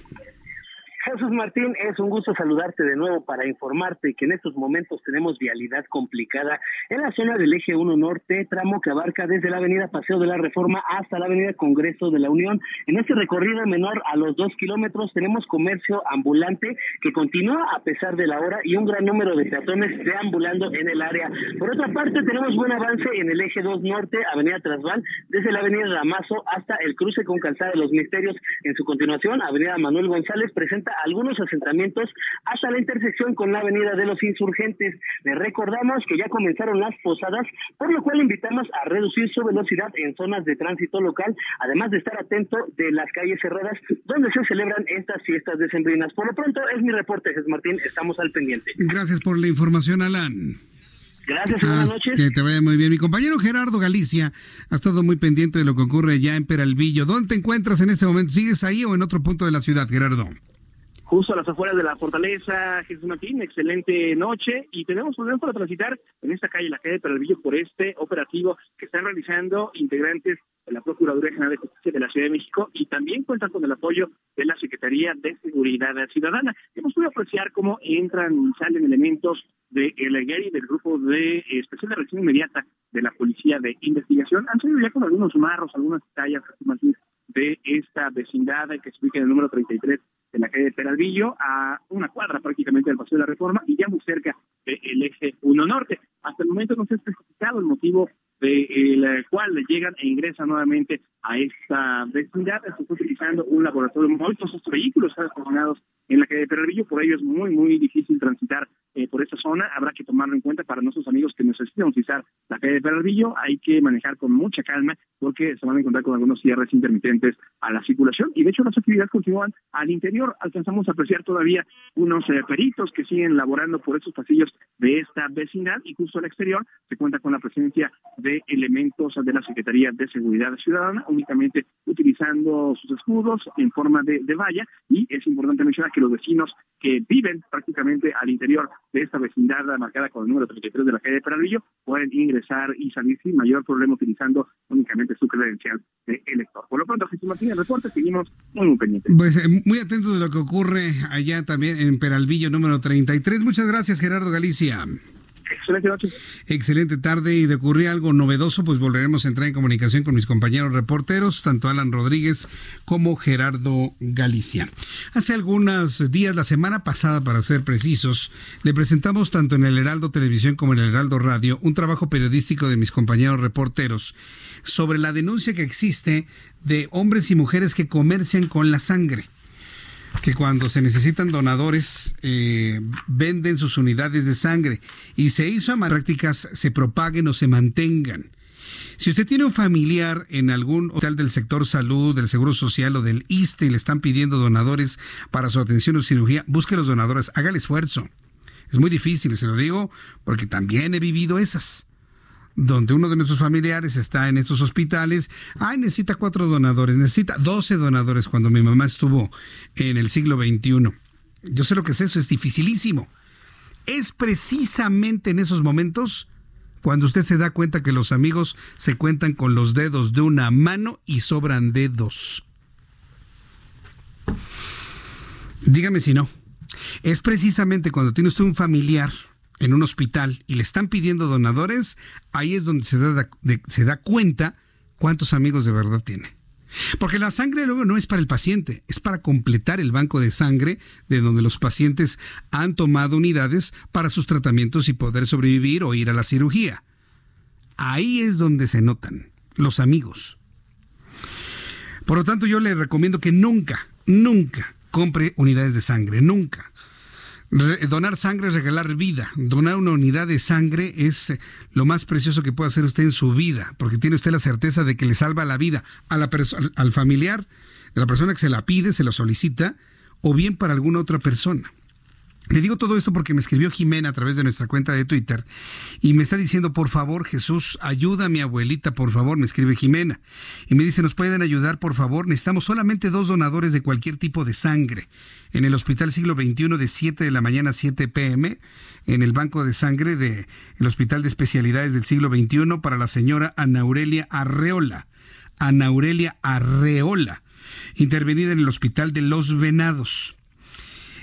Más información con Mónica García y me da un teléfono que es 8188 6686 8188 6686. Bueno, pues yo espero que haya personas que puedan ayudar, Jimena, y muchas gracias por la confianza para el equipo del Heraldo Radio, del Heraldo Media Group. Sobre los asuntos de inseguridad en las entidades de la República Mexicana y de la cual hablaba el, el señor Alfonso Durazo, donde dice que todos los estados gobernados por la oposición son muy peligrosos. Eso es más honesto decirlo, ¿no? Todos los estados de la, gobernados por la oposición y principalmente por el PAN y por el PRI son peligrosísimos, es en donde más gente han matado sin tomar en cuenta que estas muertes ocurren dentro de la administración de Andrés Manuel López Obrador. Bueno, pues de manera paralela, el gobierno de los Estados Unidos hizo una actualización de alerta de viaje para México, en la cual sugiere a sus ciudadanos no viajar a cinco estados del país, que son Colima, Guerrero, Michoacán, Sinaloa y Tamaulipas. Colima, Guerrero, Michoacán, Sinaloa y Tamaulipas. ¿Dónde está Guanajuato? ¿A quién le va a creer más? ¿A los datos del señor Durazo o a los datos que tiene el gobierno de los Estados Unidos? Usted dígame, ¿cuáles les da mayor credibilidad? En el caso de otras 11 entidades, las autoridades norteamericanas sugieren reconsiderar el viaje, mientras que para el país en general se mantiene el nivel de alerta 2, es decir, que sugiere a los ciudadanos tener cuidado en materia de seguridad. Son las 7 con 10, las 7 con 10 horas del centro de la República Mexicana. ¿Ya está en la línea, Orlando? Sí. Le adelanté nuestro resumen de noticias algo que me parece muy interesante. La verdad son de esas cosas que, mire, vivimos con ellas desde el punto de vista político, administrativo, ya lo damos ya por hecho. ¿no? Pero ¿quién se había preocupado en los gastos que implica para el Estado o para las entidades de la República tener una representación de un gobierno estatal en la Ciudad de México? ¿Para qué sirven las representaciones de los gobiernos estatales en la Ciudad de México? Usted dígame para qué. Eh, hay una propuesta que me parece muy interesante que surge, que surge precisamente de Sergio Gutiérrez, quien es diputado federal, quien propone abandonar la práctica de la utilización de casas de gobierno. Lo tengo precisamente en la línea telefónica. Eh, diputado Sergio Gutiérrez, me da mucho gusto saludarlo. Bienvenido, muy buenas tardes. Muchas gracias, buenas noches a ti y a tu auditorio. Eh, eh, dígame una cosa antes, eh, ¿usted por qué partido es diputado? Yo soy diputado de Morena. Diputado por el Movimiento de Regeneración Nacional. Entiendo entonces que la preocupación es la austeridad, el ahorro de dinero y demás. Háblenos de su propuesta para eliminar las representaciones de los gobiernos de los estados en la Ciudad de México. Mire que si usted no lo plantea, nadie se hubiese acordado de que existen esas oficinas, ¿eh? Bueno, mira, eh, es una, es una iniciativa un poco más amplia porque eh, nosotros partimos de la idea de las casas de gobierno primero. ¿Cuáles son las casas de gobierno? Las casas de gobierno las son que están las entidades. Las residencias oficiales donde viven los gobernadores y su familia, que no hay que ah. confundirlas con los palacios de gobierno que hay en todas las capitales del país, que son las oficinas públicas donde despachan gobernadores y algunos secretarios. Nosotros lo que estamos promoviendo es que puedan enajenarse estas casas de gobierno donde viven los gobernadores y sus familias, porque además de que son eh, casas bastante eh, importantes, casi la mayoría se ubican en fraccionamientos o en colonias de alta plusvalía o de lujo en las capitales de los estados, Consideramos que ya no hay necesidad de que estas casas existan. Lo que nosotros hemos eh, impulsado, lo que nosotros queremos es que los gobernantes sean iguales que los ciudadanos. Y los gobernadores no pueden tener casas particulares en las que vivan ellos con sus familias pagadas por los contribuyentes y también mantenidas porque todos los gastos de ahí y los servicios domésticos de vigilancia, hasta, hasta de vinos y cenas y fiestas están presupuestados en los presupuestos de las entidades. Nosotros queremos que eso se acabe y que los gobernantes, como cualquier servidor público, viven en su casa. El presidente de la República vive en su casa eh, y eso es lo que estamos buscando con esta iniciativa. Bueno, el presidente vive en Palacio Nacional, ¿no? Bueno, tiene un departamento para pernoctar en Palacio Nacional cuando se cansa, pero ese cuando cuando tiene jornadas cuando tiene jornadas largas, ¿no? Y se le hace tarde. Pero lo, pregunto por si pueden lo pregunto por si se puede adecuar pues algún departamentito, una recámara en los palacios de gobierno en un momento dado que necesiten eso trabajar. Muy bien, eso eso estaría muy bien porque esas son oficinas públicas. Sí. Esas son oficinas públicas, no pasa nada con ese tema. Es más, algunos algunos, por ejemplo, eh, policías los policías, algunos policías pernoctan en cuarteles, dependiendo de algunas situaciones, pero están trabajando, es un tema de trabajo. No tienen una casa específica donde vivan con su familia para, eh, para poder, eh, pagada por los contribuyentes, para ahí vivir, ¿no? Son cosas diferentes. Ahora, eh, ¿cómo, ¿cómo tiene que transitar esta propuesta? Es decir, que se eliminen las casas de gobierno. Recuerdo, por ejemplo, una ya en Tabasco, la Quinta Grijalva, que es hermosa, ¿no? Es grandísima y es, es monumental. ¿Ese tipo de casas para qué se dedicarían? Como sucedió con Los Pinos aquí en la Ciudad de México, para hacer centros culturales, museos, o cuál sería la vocación de esos inmuebles? Nuestra propuesta es que se vendan, que se enajenen. Ah, que se vendan. Y que se vendan y con ese dinero destinarlo a equipamiento para hospitales. Entonces tenemos dos ahorros. Tenemos la, pues la inversión en equipamiento para hospitales y el dejar de mantener esas casas que ya nos cuestan eh, pues bastantes recursos. Hay estados que tienen dos o tres casas de gobierno porque hay estados que tienen destinos turísticos bastante importantes, muy bonitos, y entonces aparte de la casa de la capital, hay una casa en alguna otra ciudad que es relevante. Entonces hay eh, gobiernos que tienen más de una casa. Ahora, eh, ¿cómo van a digerir esto los gobernadores? Porque pues algunos gobernadores pues les gusta pues el lujo, el estilo, eh, el estatus. ¿Cómo lo van a digerir o, cómo pues, lo van a transmitir, no?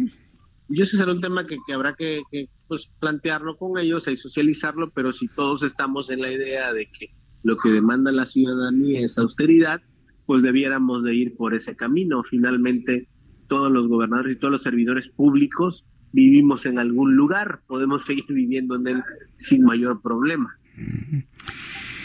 Ahora que esta es una propuesta, ¿no? Que evidentemente imagino irá para el próximo periodo ordinario de sesiones, diputado.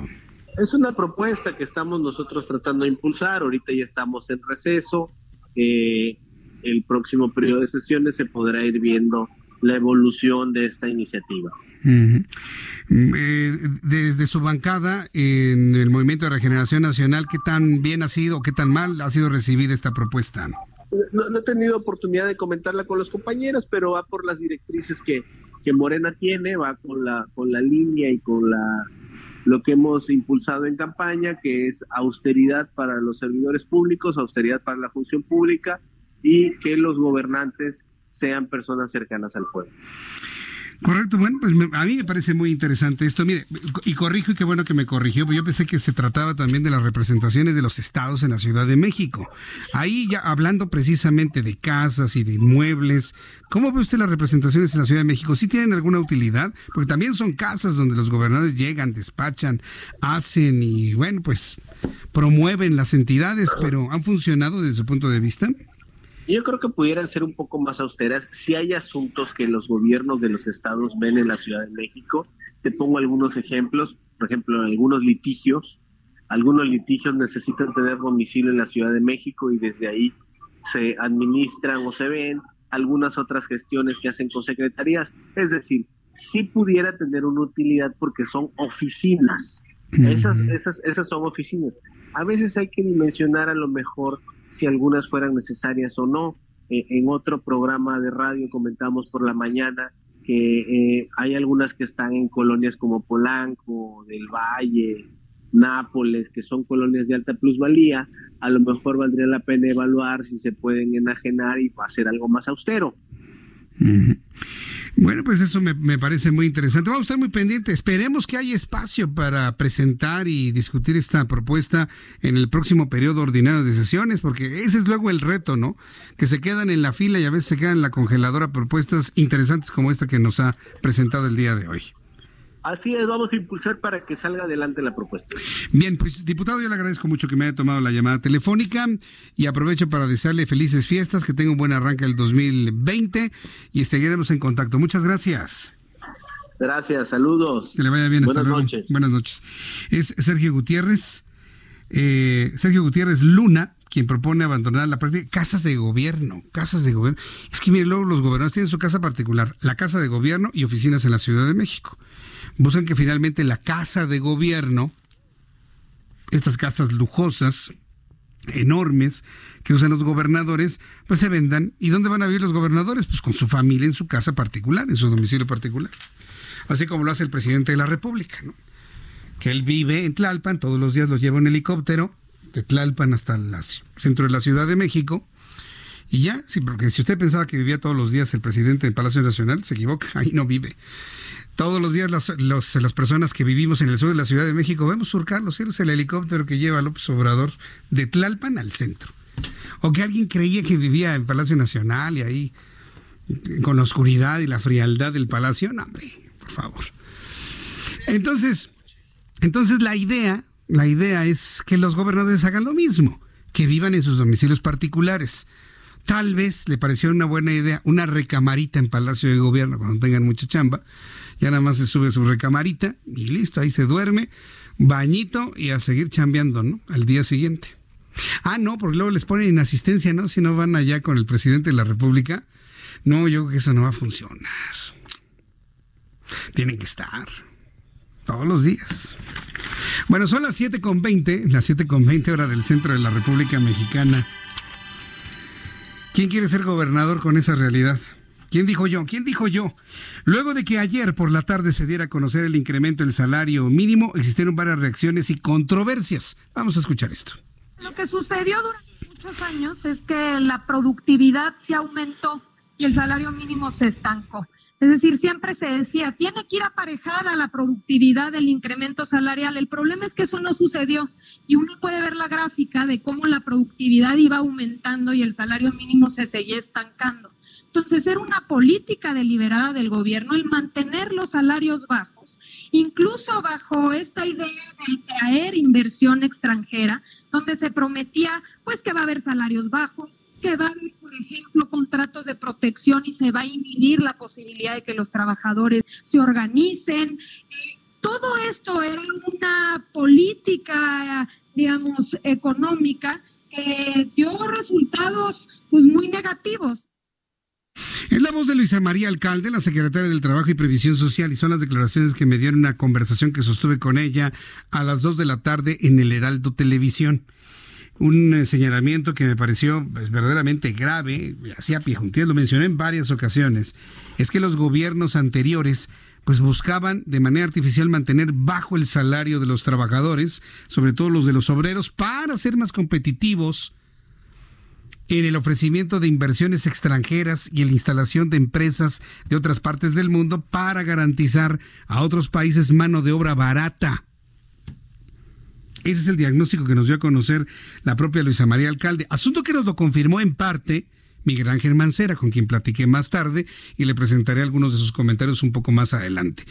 Pero sí, ese es uno de los componentes, el por qué se mantuvo el salario mínimo tan bajo tan bajo precisamente para no espantar las inversiones internacionales. En otro momento de esta entrevista nos dijo lo siguiente, Luisa María Alcalde creo que hoy hay otra conciencia, no solo por parte del gobierno, sino también del sector empresarial, que es muy significativa, obviamente el sector obrero, pero que el, hecho de que sean los propios empresarios los que no solamente apoyen, sino impulsen esta política de recuperación, te habla de tiempos, uno, donde hay mayor conciencia de la necesidad que tienen los que menos ganan en este país, ah. que esto tiene que ver incluso con el tema de la paz social, sino que también esto ayuda a ser una herramienta para reactivar la economía.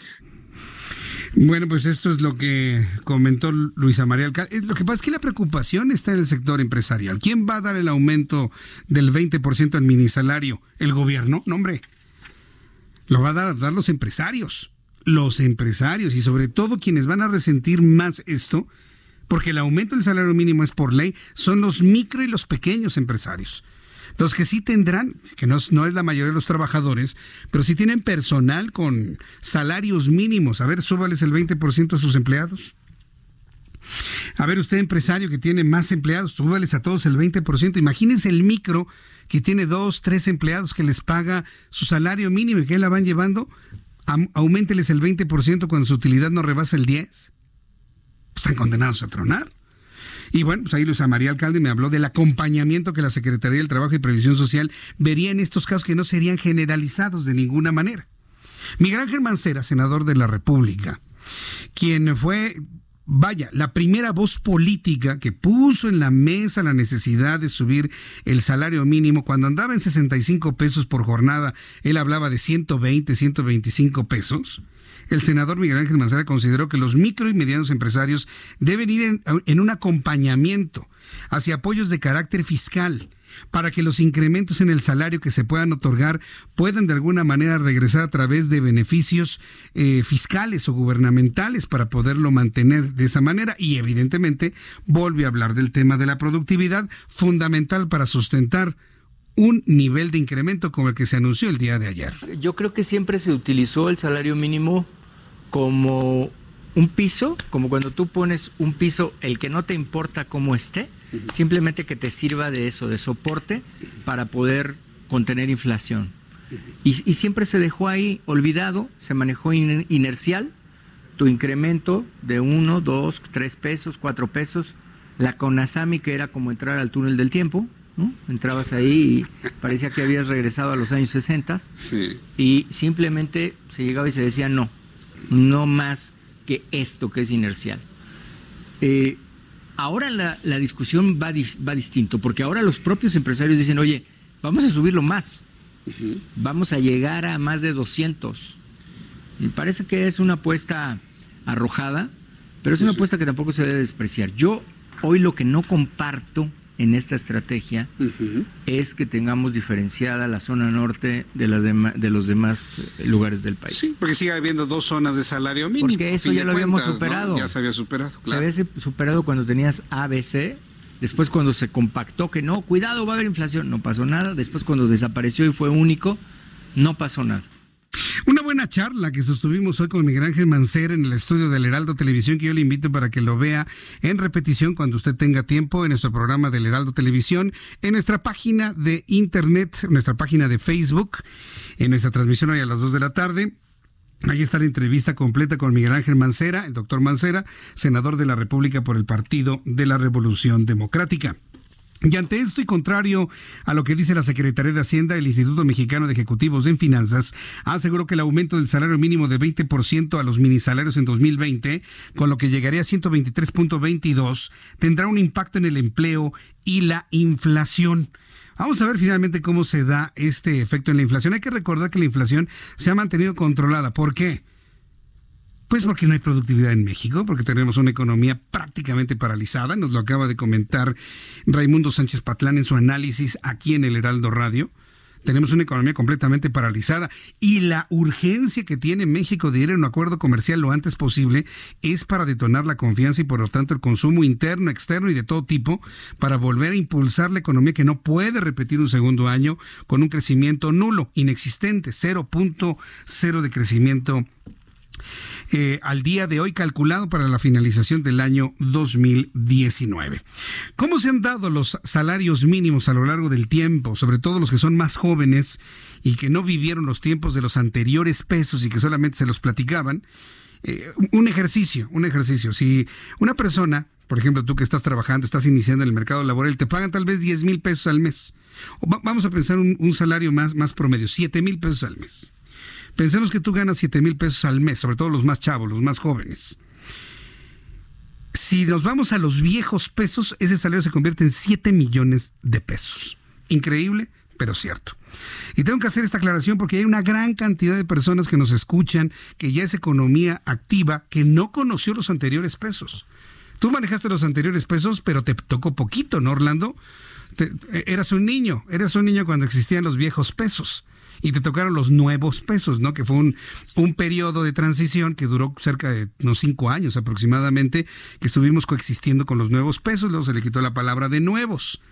¿Por qué hago esta acotación? Porque los, los montos que ahora le voy a decir, pues no tienen absolutamente nada que ver. Por ejemplo, en 1982, José López Portillo terminaba su administración con un salario mínimo de 280 pesos de ese entonces, el equivalente a 28 centavos de hoy.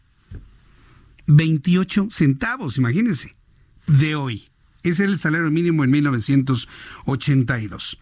Cuando terminó el presidente Miguel de la Madrid, ¿sí? vea usted la hiperinflación que vivimos en, en tan solo seis años.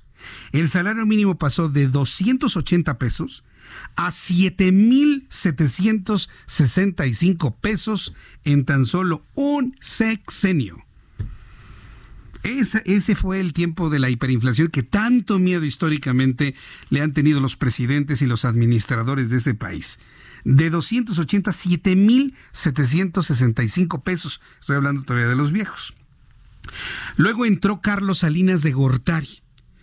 Que estuvo, fue presidente de México del 88 al 94. Cuando él terminó su administración, el salario mínimo era de 15.270 pesos, el doble de como lo encontró. Pero como eran ya nuevos pesos, le quitaron tres ceros al peso y estaba en 15 pesos con 27 centavos el salario mínimo. Ya estamos hablando de los pesos que conocemos actualmente. 15, 27, ni para un chicle. En 1994. Al término de la administración de Carlos Salinas de Gortari, en el año 2000, eh, eh, y evidentemente cuando entró el, el, presidente, al terminar Ernesto Cedillo, el salario ya era 37.90. 37.90 en el año 2000, es decir, de 1994 que empezó Ernesto Cedillo hasta su finalización, 37.90. Es decir, prácticamente duplicó el salario mínimo. Entró Vicente Fox Quesada en el 2000 y dejó el salario mínimo de 37.90 a 48.67. Él ya no lo duplicó, fíjese. Él ya no duplicó el salario mínimo. Cuando entró Felipe Calderón y salió, lo dejó en 62.33, tampoco lo duplicó. El incremento fue apenas de un, en el caso de Vicente Fox un 50% y en el caso de Felipe Calderón apenas un 50%. Enrique Peña Nieto, por su parte, hizo, logró un incremento, pero apenas del 33%, dejándolo en 88.36. Ya con López Obrador se fue de 88.36 a 102.68 y en el segundo año 123.22. La historia de los salarios mínimos. Nunca dejarán de ser un indicador, pero lo importante en esta ocasión es que ya se ha separado de todo lo que significaba calcular aumentos, calcular incrementos con base en el salario mínimo. Eso finalmente ya no existe, así que no hay que preocuparse por ello. Son las 7 de la noche con 31 minutos. Voy a ir a los anuncios, regreso enseguida. Le invito para que me escriba a través de mi cuenta de Twitter arroba Jesús Martín MX, a través de mi cuenta de YouTube, Jesús Martín MX. Tenemos un chat en línea, por cierto, a Edwin Saucedo, una gran felicitación por ser día de su cumpleaños. Regresamos enseguida.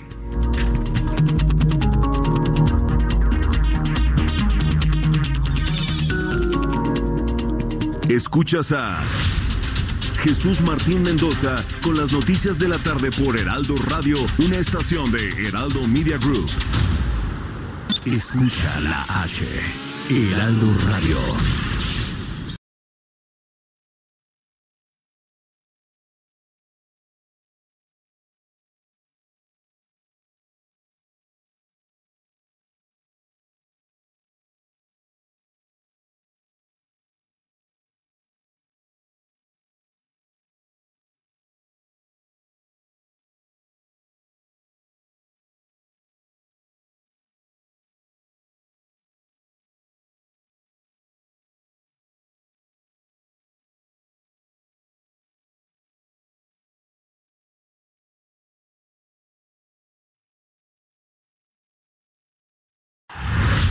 Escucha las noticias de la tarde con Jesús Martín Mendoza.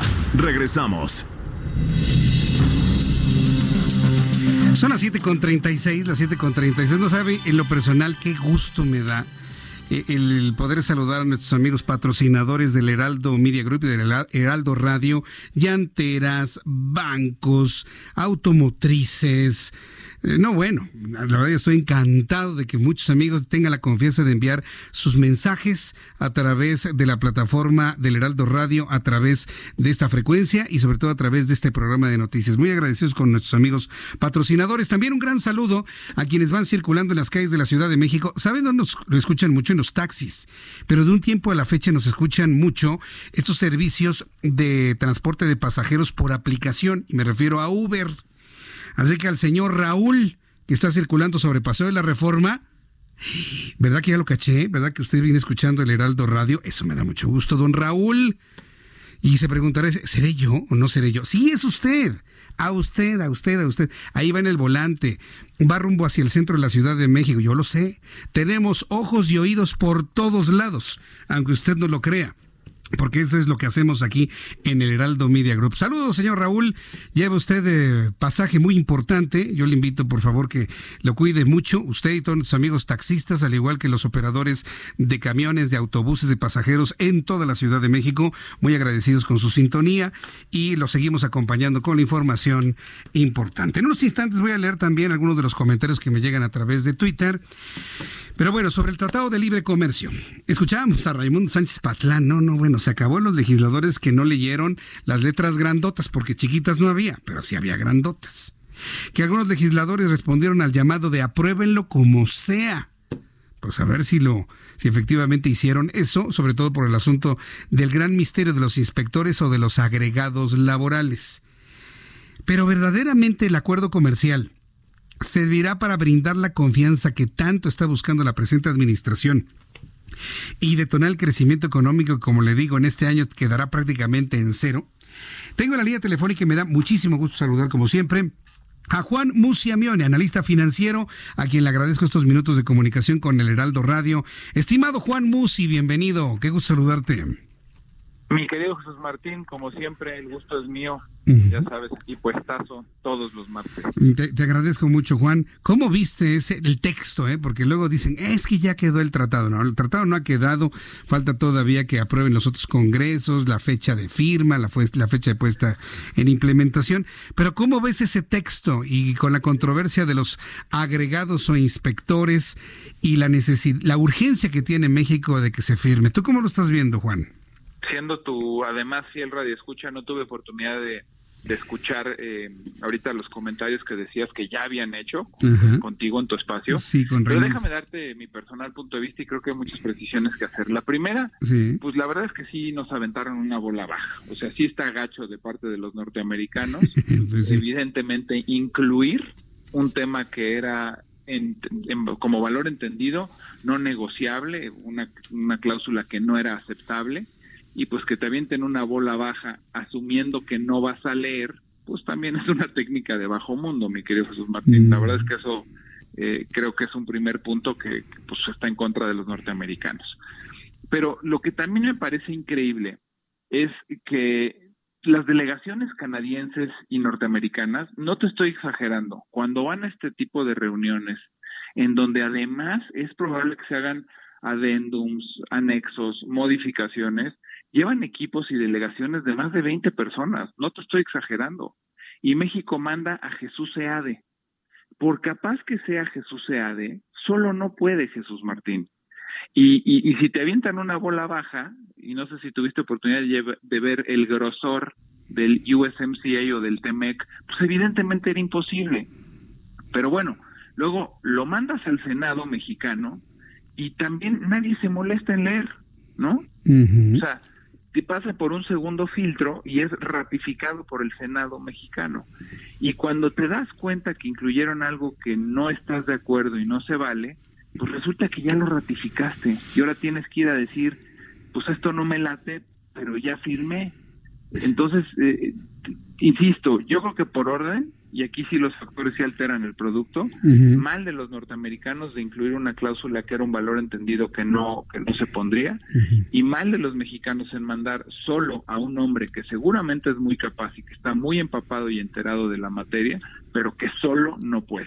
Y cuando ves las delegaciones de Canadá y de Estados Unidos y el nivel de detalle que se analiza y que no se da por sentado esto, pues vuelves a ver errores de esta administración de eh, ahorros mal entendidos, austeridad republicana, y entonces nada más gastas en un boleto redondo para el señor Jesús Seade y de vuelta, pero está de por medio la negociación del tratado comercial más importante por los siguientes quizás 15, 20 o 30 años, que literalmente vale trillones de dólares. ¿Qué importa pagar 30 boletos de avión, Jesús Martín? Pues es que cuidan los centavos y no los billetes. Y créeme que esto que tú estás planteando no lo entienden, ¿eh? No, no, ellos consideran que un boleto era suficiente, pero qué mal ha caído en el sector empresarial, aunque haya salido muy contento Carlos Salazar, aunque haya salido también Gustavo de ellos muy contentos, cayó muy mal que los hayan dejado pues a un lado, ¿no? En la recta final de la negociación de este texto comercial, Juan.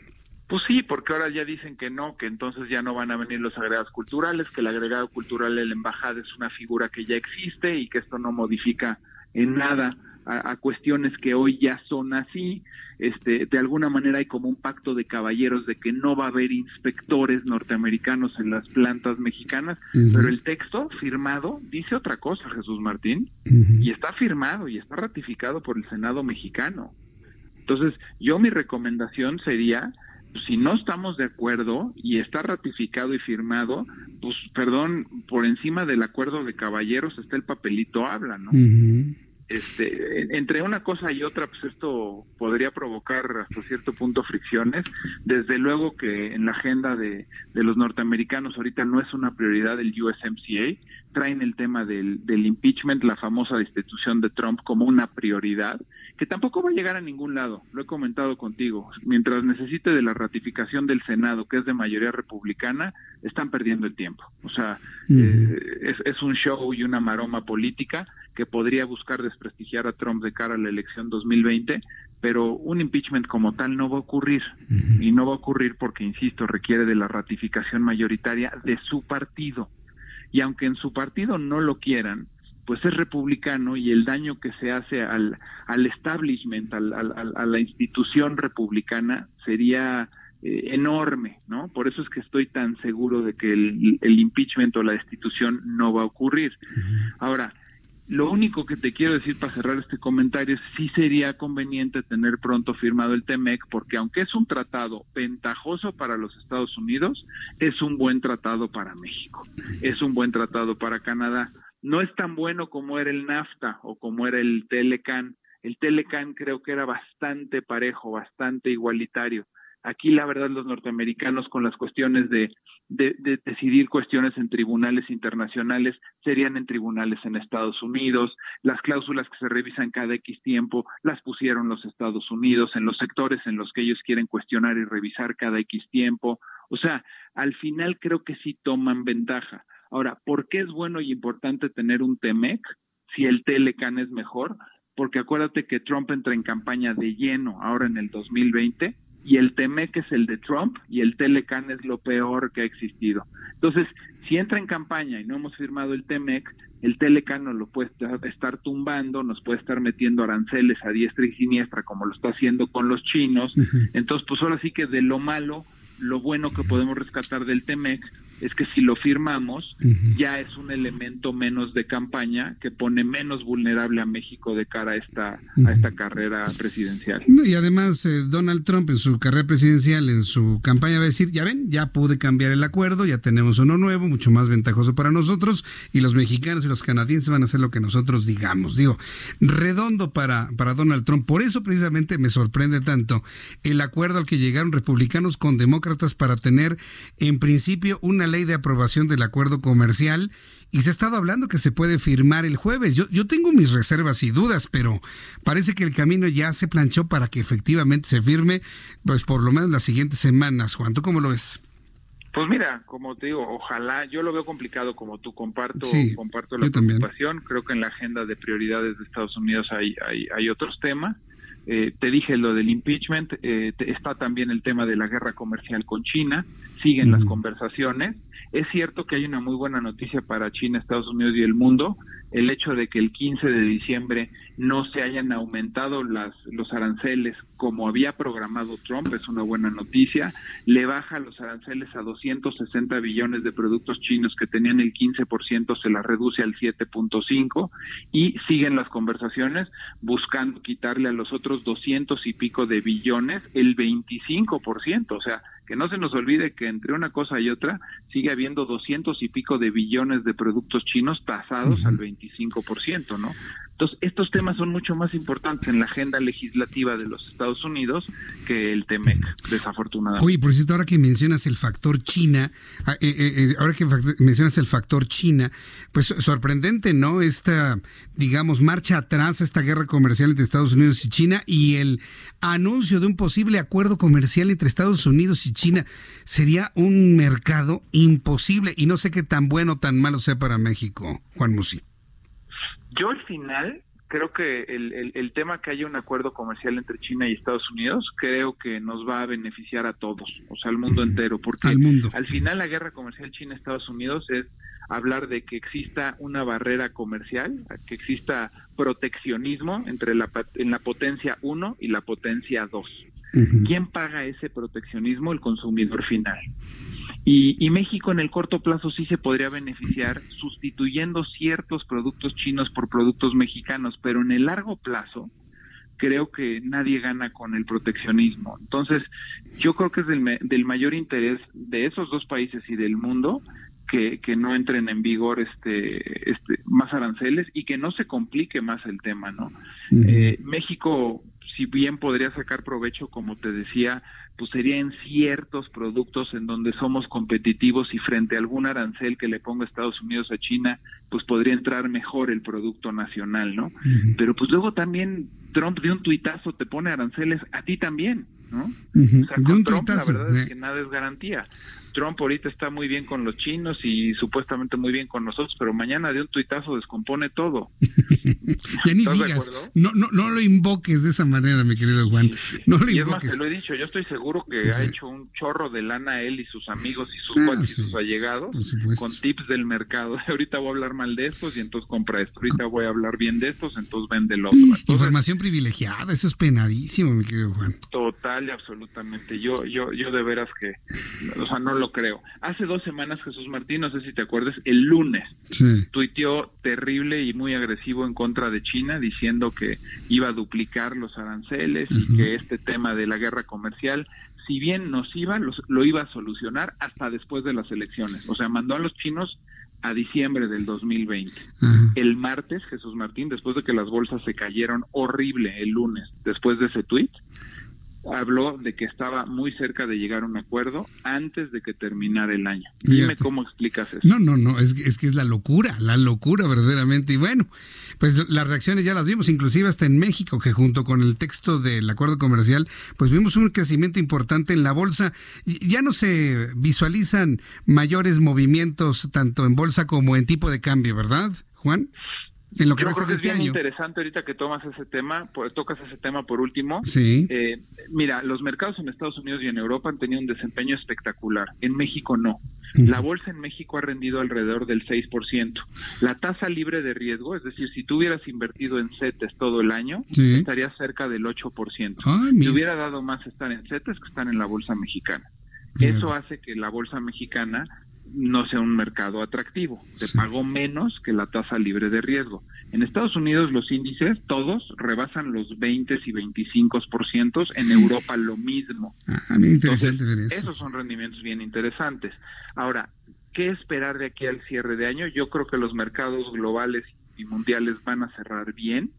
El único tema que me preocupa es en México el jueves, ¿qué va a hacer Banco de México? ¿Va a bajar las tasas? Creo que sí ojalá y nada más la baje un cuartito de punto Jesús Martín, porque en el año se nos han salido tres mil millones de dólares de inversión extranjera que estaba invertida en bonos y en CETES del gobierno federal y como ha venido bajando la tasa el Banco Central, pues lógicamente muchos de estos capitales se han regresado a Estados Unidos.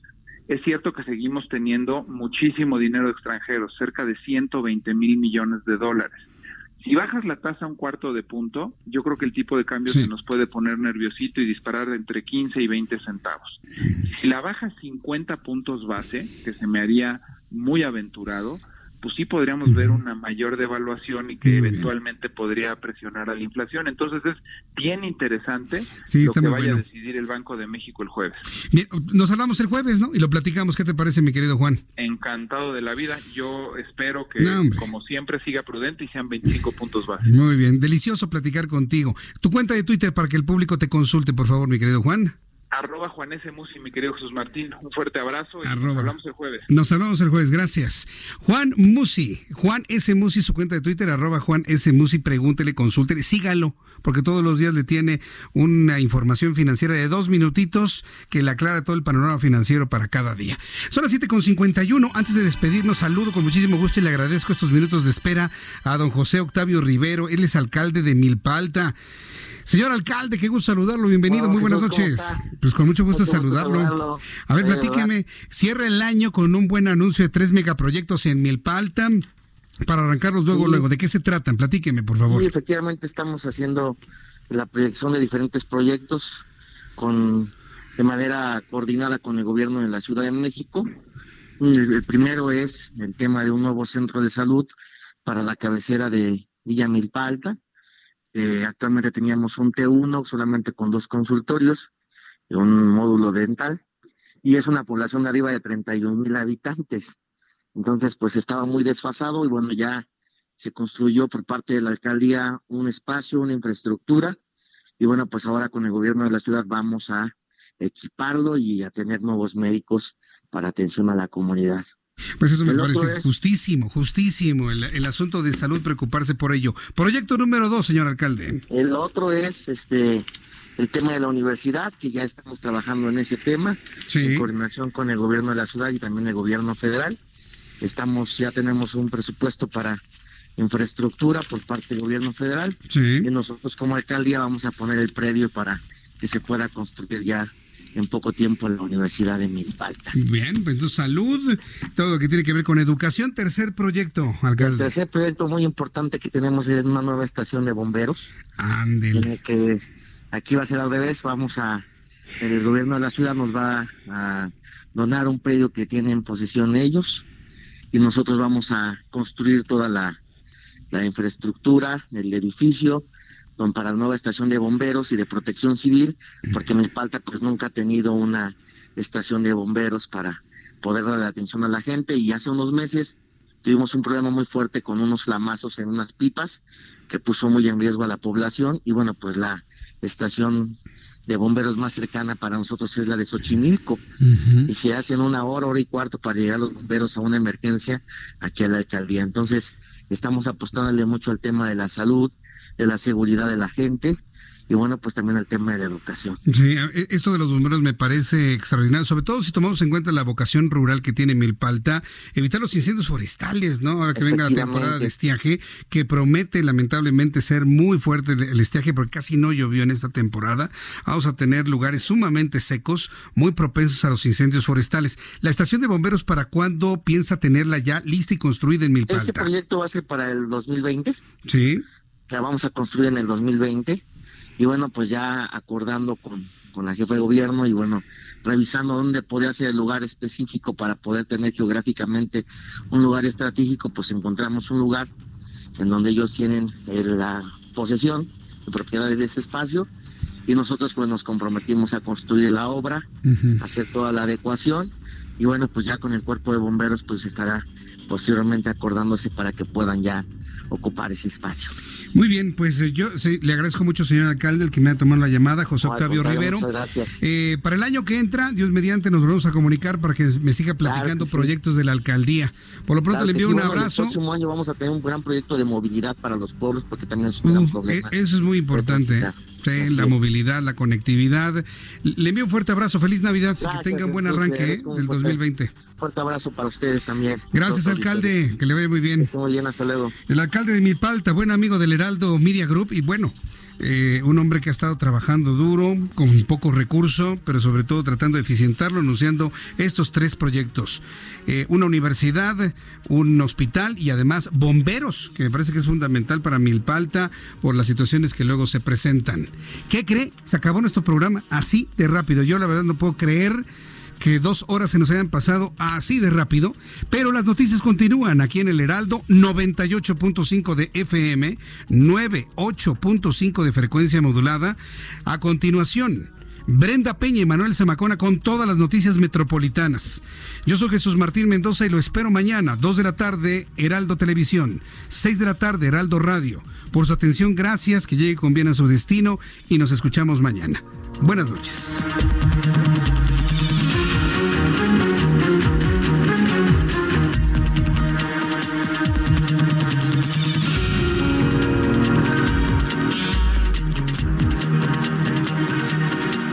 Esto fue Las Noticias de la Tarde con Jesús Martín Mendoza.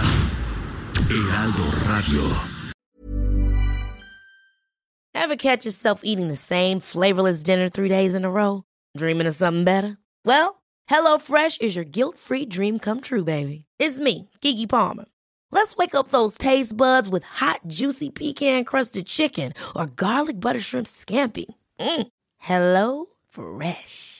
Stop dreaming of all the delicious possibilities and dig in at HelloFresh.com.